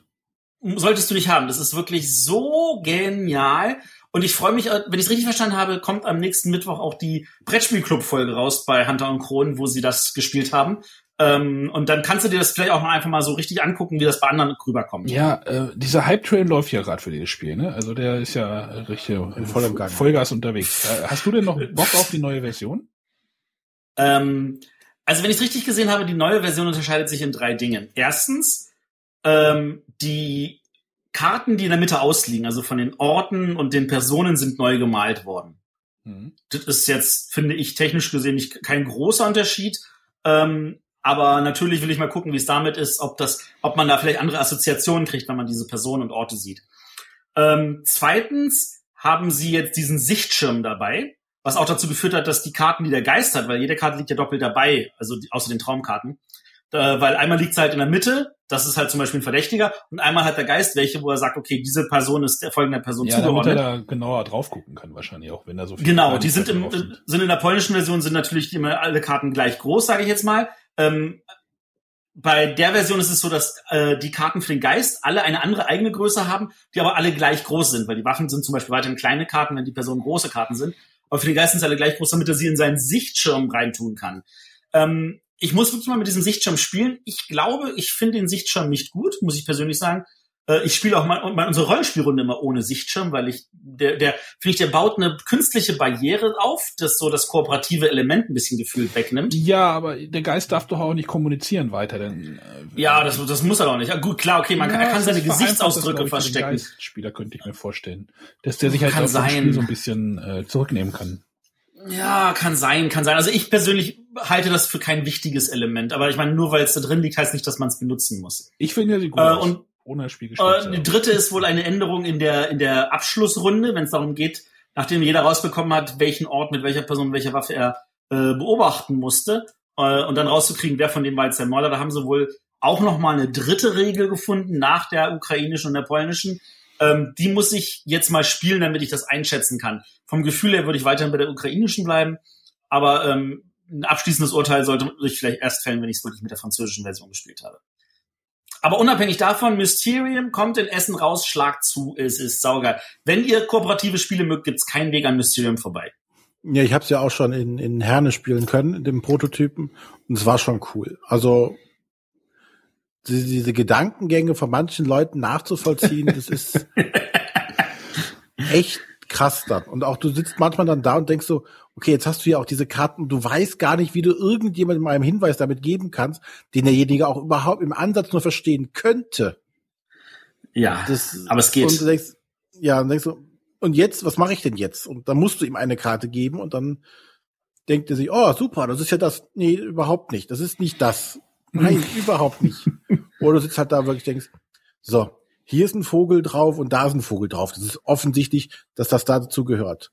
Und derjenige kriegt die Karte und denkt, oh, dann das, da wo kein Vogel drauf ist. Und denkst du, das ist doch so offensichtlich. Und du möchtest schreien als Geist. Du möchtest einfach nur schreien. Das ist sehr schön. Ja, ich, ich bin gespannt, das Ding mal irgendwie in die Hände zu bekommen und äh, mal irgendwie eine Proberunde zu spielen. Ja. Spielen, spielen, spielen. Gut, dann haben wir noch eine gemeinsame Platz Null, würde ich sagen, Ach, oder? Ja, stimmt. Wir haben ja noch Null. Dachte, wir wären jetzt Die Nullnummer. Die Nullnummer. Ja, ja wird bestimmt schon einigen klar sein, welche, welche Null wir haben. Weil eigentlich fehlt das Spiel hier noch irgendwie. Definitiv. Ja, ist keine große Überraschung, würde ich sagen, denn wir haben uns jetzt auf äh, diese Null ist ja immer so ein, wie nennt man das in der Schule, kleinster gemeinsamer Nenner? Nee, größer. Nee, kleinster. Hier ist schon der, hier ist schon der größte. Uns ist der größte in der Schule. Also, also wir hatten null Diskussion darüber, dass wir das als gemeinsame Platz null nehmen. Ja, es war das erste Mal, glaube ich. Ja. Wir haben uns auf Pandemie geeinigt. Ja, schwer. Uh! Ja, es ist halt, denke ich mal, für uns äh, alle das kooperative Spiel, ja. was auch den ganzen Hype, glaube ich, so damals wieder richtig ins Rollen gebracht hat. Also seit, seit es Pandemie gibt, gibt's wirklich ohne Ende gute kooperative Spiele. Vorher gab es genau eins, nämlich das Herr der Ringe damals 2000 von den Knizia. Und seit Pandemie gibt's ordentlich viele. Und wie wir ja das, gelernt haben, das äh, Herr der Ringe hat den guten Matt Leacock ja auch zu animiert, Pandemie zu machen. Ja, wir können auf jeden Fall feststellen, dass Matt Leacock äh, so, so der kleine König der äh, kooperativen Spiele ist, würde ich sagen, oder? Ich meine, ja, ähm, er hatte Pandemie gemacht als sein erstes veröffentlichtes Spiel, wie er bei uns im Interview auch gesagt hat. Dann gab es ja die verbotene Insel und vergessene, vergessene Stadt. Stadt. Und ich habe hier gerade noch eine Pandemie die Heilung neben mir liegen. Da steht ja auch sein Name drauf, ist mir gerade aufgefallen. Wobei er auch äh, ein nicht kooperatives Spiel gemacht hat, wenn mich daran erinnern darf. Im, äh, im Wandel der Zeiten Würfelspiel. Genau. Ja, und jetzt kommt ja noch äh, Einmal kommt das, das Thunderbirds von ihm und dann noch die große Neuerung. Pandemie. Pandemie. Pandemie Legacy. Ja, wir können ja noch mal kurz abreißen, worum es in Pandemie überhaupt geht. Ähm, für Leute, ja. für die paar von unseren Hörern, die das Spiel noch nie gespielt ja, haben, ja schämt euch. Vielleicht gibt's ja jemanden, der es noch nicht gespielt hat. Ähm, ja, schämt euch ist auch böse formuliert natürlich. Man kann auch nicht alles gespielt haben, aber das, wer, wer das Spiel spielt, der muss danach auch kooperative Spiele mögen. Genau, es geht nämlich darum, die Welt vor äh, bösen Viren oder Bakterien zu retten. Äh, es gibt einen risikoähnlichen Spielplan, nenne ich ihn einfach mal. Also mhm. so, ein, so, eine Welt mit Städten, die halt verbunden sind äh, über Linien. Der ist besser als der von Risiko, da ist Essen drauf. Ja, genau. Äh, und es gibt dann halt verschiedene äh, Viren, wie heißen sie, oder Krankheiten, wie heißen sie überhaupt? Weiß ich gar nicht.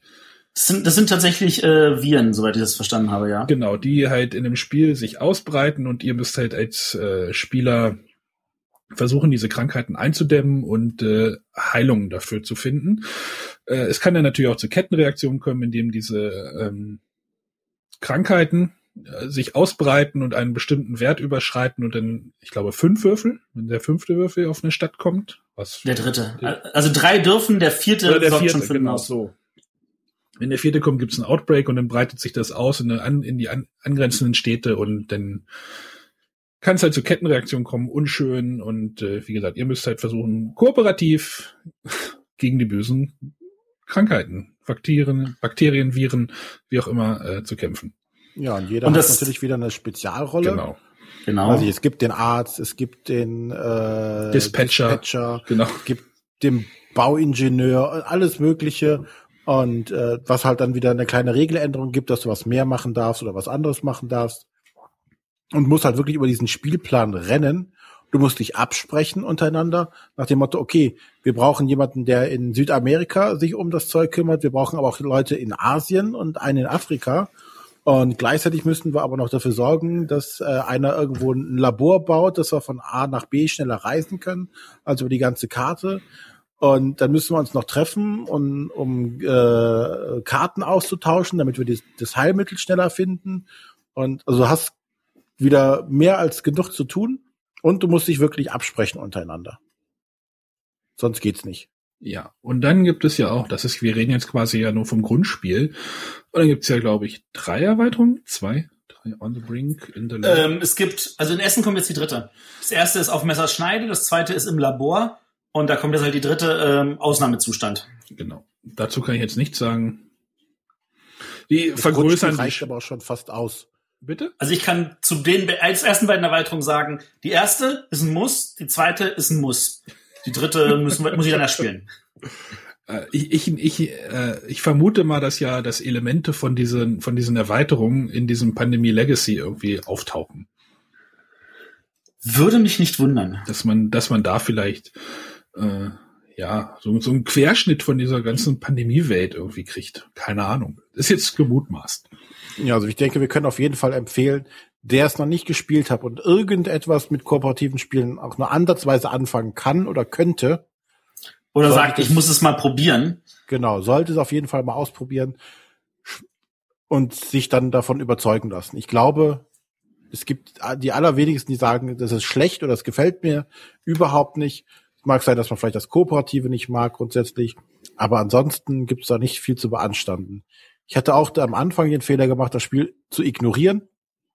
Als ich nämlich hier im gut sortierten Spieleladen, da habe ich es gesehen, mit meiner Frau zusammen dachte ich, oh, äh, sie meinte, ach, das sieht aber interessant aus. Ich gucke auf die Rückseite, sehe dann diese großen Holzpöppel und diese risikoartige äh, Karte und denke so, das sieht aber ätzend aus.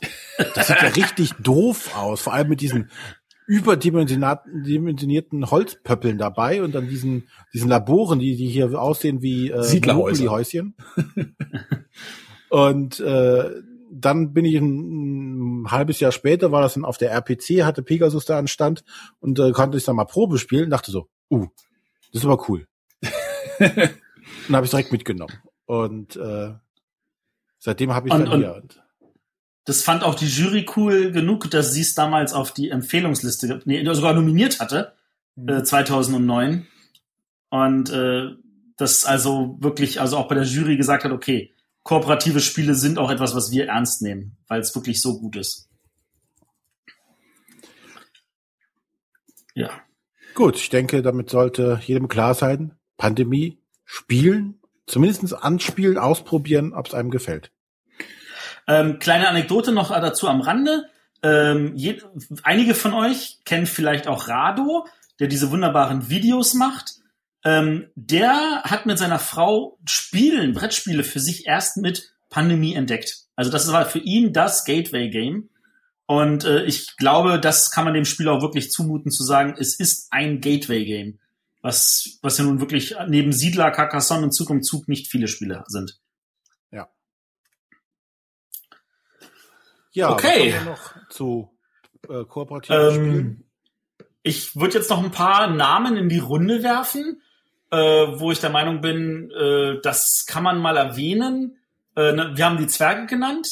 Äh, ich würde SOS Titanic noch erwähnen, weil das ein sehr schönes kooperatives Spiel ist, wo man halt, äh, was man alleine spielt, das hat so ein äh, Passionsen-System, äh, hat aber dazu dieses wunderschöne Büchlein, wo man die Titanic langsam umgehen sieht und man Ach, muss schauen, dass das, man die ja. Leute in Rettungsboote bekommt.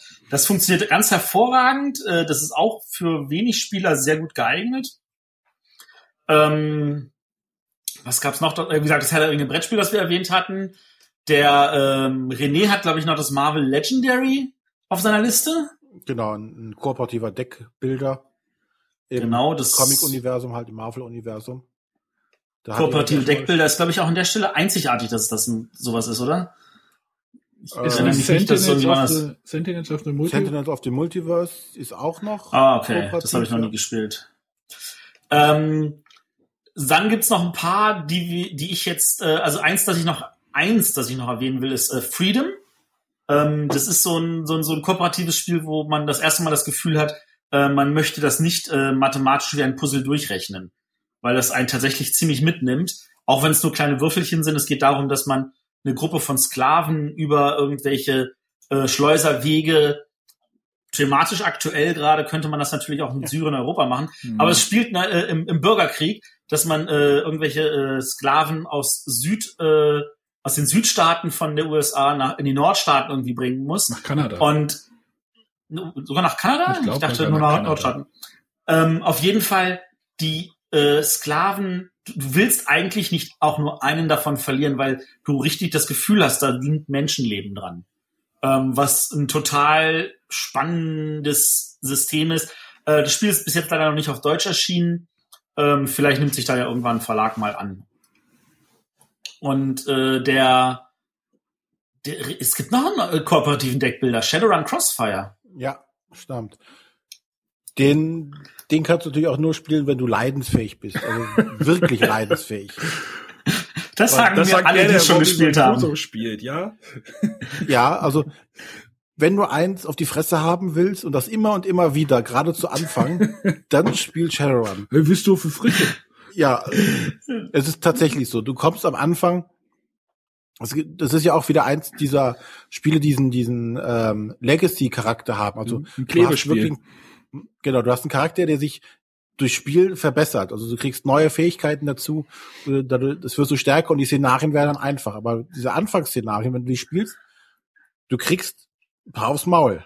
Und dann kriegst du dafür einen Erfahrungspunkt und dann spielst du es nochmal, dann kriegst du noch einen aufs Maul und nochmal und nochmal. Und dann kriegst du vielleicht genügend Erfahrungspunkte, um da mal eine Fähigkeit zu verbessern. Wenn du Glück hast, schaffst du es zwischendurch auch nochmal zu schaffen, äh, diesen- Run zu schaffen und dann machst du es nochmal und kriegst, also es ist echt hammerhart. Du musst echt super optimieren. Du hast ganz wenig Spielzüge. Deswegen kann man von Deckbuilding in dem Spiel fast gar nicht sprechen. Du hast, glaube ich, äh, ich weiß es gar nicht, zu Beginn zehn Karten und im Laufe des Spiels bekommst du fünf vielleicht dazu.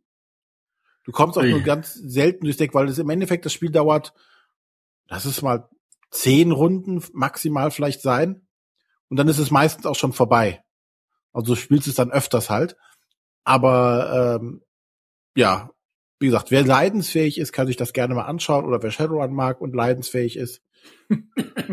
Entscheidend ist, dass die Leute leidensfähig sind. Übrigens, jetzt, wo du es so gerade so aufs Maul gesagt hast, da musste ich gerade denken, auf Mallorca hatten wir einen wunderschönen Prototypen gespielt von dem Ulrich Blum, den hatten wir ja auch mal als Gast in der Sendung. Und das Spiel hieß Hals Maul.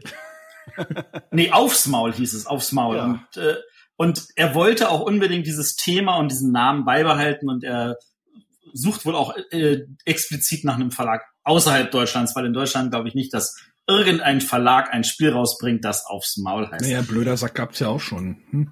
Ja, aber es, äh, thematisch geht's ja bei aufs Maul darum, dass man sich wirklich aufs Maul gibt. Man hat so aufs Maulkarten so frei Motto, der hat äh, Emo äh, Emo-Klamotten an, die einen höheren Wert haben als meine, also aufs Maul. Und Ich dann, dann Spiel- verteilst du blaue Flecken. Ist auch sehr lustig, wenn man in den Spieleladen geht und sagt, ich hätte gern einmal aufs Maul, bitte. Gut, kurz, kurz, kurz ein bisschen Werbung gemacht für dieses Spiel von Ulrich Blum. Hat, hat auf jeden Fall Spaß gemacht. Hast mir ähm, aufs Maul gegeben. Genau, es gibt noch natürlich noch ohne Ende weitere. Ähm, was ich jetzt noch erwähnen würde, wären jetzt drei kooperative Spiele, die auch noch in Essen erscheinen, neben Mysterium. Ähm, das ist einmal Time Stories. Da habe ich ja schon letztes Mal davon erzählt, da warte ich dann dringend. Das habe ich jetzt hier bei mir rumliegen. Äh, haben auch schon einige gespielt. Äh, man spielt gemeinsam so eine Art Point-and-Click-Adventure mäßig und muss äh, verschiedene Aufträge lösen.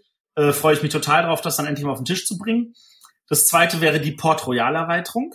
Also für Leute, die Port Royal bzw. Äh, Händler der Karibik mögen, äh, dicke Empfehlung. Das gibt's da eine schöne kooperative Variante, die auf die ich immer noch scharf bin, sie hier in meiner Runde zu spielen. Ähm, und das dritte wäre dann ähm, von Cosmos das neue Andor, äh, Legenden von Andor, Chada und Thorn, ähm, das Zweierspiel.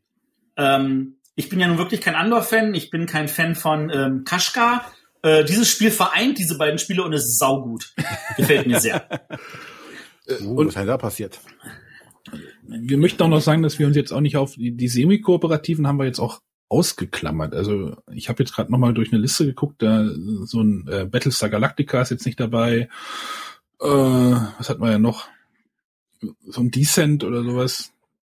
Ja, das ist jetzt. Das haben wir alles mal weggelassen, weil wir gesagt haben, wir nehmen nur die rein kooperativen. Ansonsten wird es wieder schwierig, sich die, an die, auf die Top 10 zu rein. Winter der Toten ist ja auch so ein, so, so, so, was so dazwischen liegt. Genau. Ähm, ja. Also wenn ihr diese vermisst, dann äh, machen wir irgendwann vielleicht mal so eine semi-kooperative Liste, obwohl ich da, glaube ich, sehr schnell passen müsste. Äh, ja, ich auch. Ich, ich, ich, äh, ich wüsste auf Anhieb kein semi-kooperatives Spiel, das mir gefällt. Ich, also ich, ich, ich habe eins rumliegen, von dem es mich interessiert, wie es läuft, und zwar ähm, Alcatraz, wo es darum geht, dass alle versuchen, gemeinsam aus dem Knast auszubrechen, aber einen müssen sie zurücklassen als Sündenbock. Ach, das war das, das was du dem Boris empfohlen hast. Ne? Ja, genau. Also das, da müsste man mal gucken. Also das, das habe ich aber halt noch hier so rumliegen.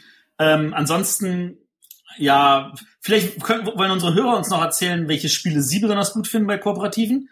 Wir haben jetzt zwar noch ganz viele extra oben drauf erwähnt, aber vielleicht vermisst ihr ja doch das eine oder andere. Was dringend ähm, erwähnt werden müsste. Genau, wo ihr sagt, wie kann man denn das vergessen? Ähm, schreibt uns in die Kommentare oder schickt uns auch eine E-Mail an info@bretterwisser.de oder schreibt's auf iTunes oder auf Twitter oder auf Facebook. Wir sind über alle Kanäle erreichbar. Wir lesen das alles. Wir antworten nicht immer, weil wir haben auch nur begrenzte Zeit. Aber wir lesen es alles. Das ist nämlich das viel Entscheidendere. Ähm, und wenn ihr es bei uns in, den Kommentaren hinterlasst auf der Webseite, dann können es natürlich noch Tausende von anderen Leuten lesen, ähm, was uns natürlich auch immer wieder freut, weil dann können zum Teil Diskussionen auch entstehen, was uns, was immer wieder angenehm ist. Nee, was ist eigentlich mit Zombies halt passiert? Warum was damit? Gar keine Zombie, gar kein Zombie-Spiel. Stimmt. Eigentlich hättest du Zombies halt noch nehmen müssen. Ja, echt. Das habe ich ja gar nicht. Ach so. Warum hast du das nicht? Gab's da nicht auch irgendwie zu essen irgendwie was? Zum Black Plague oder sowas? Ja, es ist, ich glaub, es gibt ja Zombies halt schon eins, zwei und drei und zu genau. jedem noch eine Erweiterung und dann gibt's jetzt dieses Black Plague, das ist so dann ein Fantasy-Setting. Ähm, also da ich glaube, ich habe die Übersicht. Können sich da auch nicht zurückhalten. Es gibt genug. Es, und, und, und ohne Ende Kickstarter-Extras, die dann nicht jeder hat. Ja. Ich glaube, ich habe den Überblick verloren.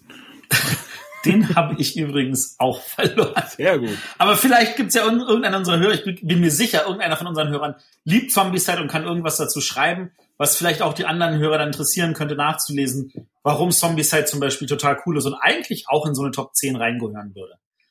Ähm, würde uns, wie gesagt, sehr, sehr freuen ansonsten können wir noch einen Ausblick geben auf unsere nächsten Episoden, oder? Ja, mach. Was Mach mal. Mach? Mach mal. Ich dachte, stimmt, ich habe noch gar nicht genug geredet. Jetzt habt ihr völlig recht. so, unsere nächste reguläre Folge gibt es erst in drei Wochen. Nee. Was das denn? Sommerpause. Äh, also wer jetzt Angst hat, wir legen uns auf die faule Haut, nein. Nächste Woche haben wir noch mal ein kleines Special mit Hunter und Kron.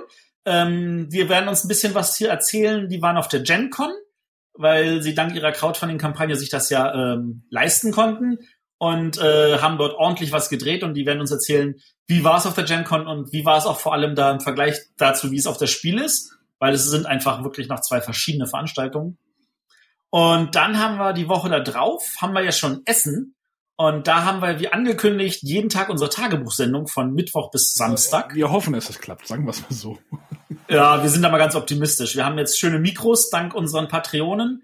Ähm, wir haben uns einen schönen Ort ausgesucht. Äh, wir müssen nur gucken, dass das technisch die Daten schnell genug wieder bei dem lieben René landen, der das dann alles bearbeiten darf und nebenbei noch Kinder wickeln und ähnliche Sachen. Kinder stillen. Ja, genau, ich stille dabei auch noch gleichzeitig. Das sind Sei still. Ich sag ja Amazonas, ich muss jetzt mal gucken, ob die wirklich so heißen. Aber apropos Patreon. Wir möchten nochmal darauf hinweisen, dass ihr uns natürlich auch gerne unterstützen könnt, wenn ihr es noch nicht tut. Und zwar über Genau. Patreon. Was ist denn Patreon überhaupt, Arne? Patreon ist, äh, wie, wie nenne ich es denn mal? Kicks, kleines, dauerhaftes Kickstarter für Kreative oder wie, die- wie, wie die sich irgendwie uns schimpfen. Also damit kann man halt äh, Blogs, Podcasts, halt Leute, die halt irgendwie Kram produzieren und nicht irgendwie da groß Geld für nehmen wollen, äh, auf freiwilliger Basis unterstützen mit kleinen Geldbeträgen. Äh, Die dafür regelmäßig gezahlt werden. Genau. Also könnt ihr quasi sagen, einsteigen mit zwei Dollar pro Monat.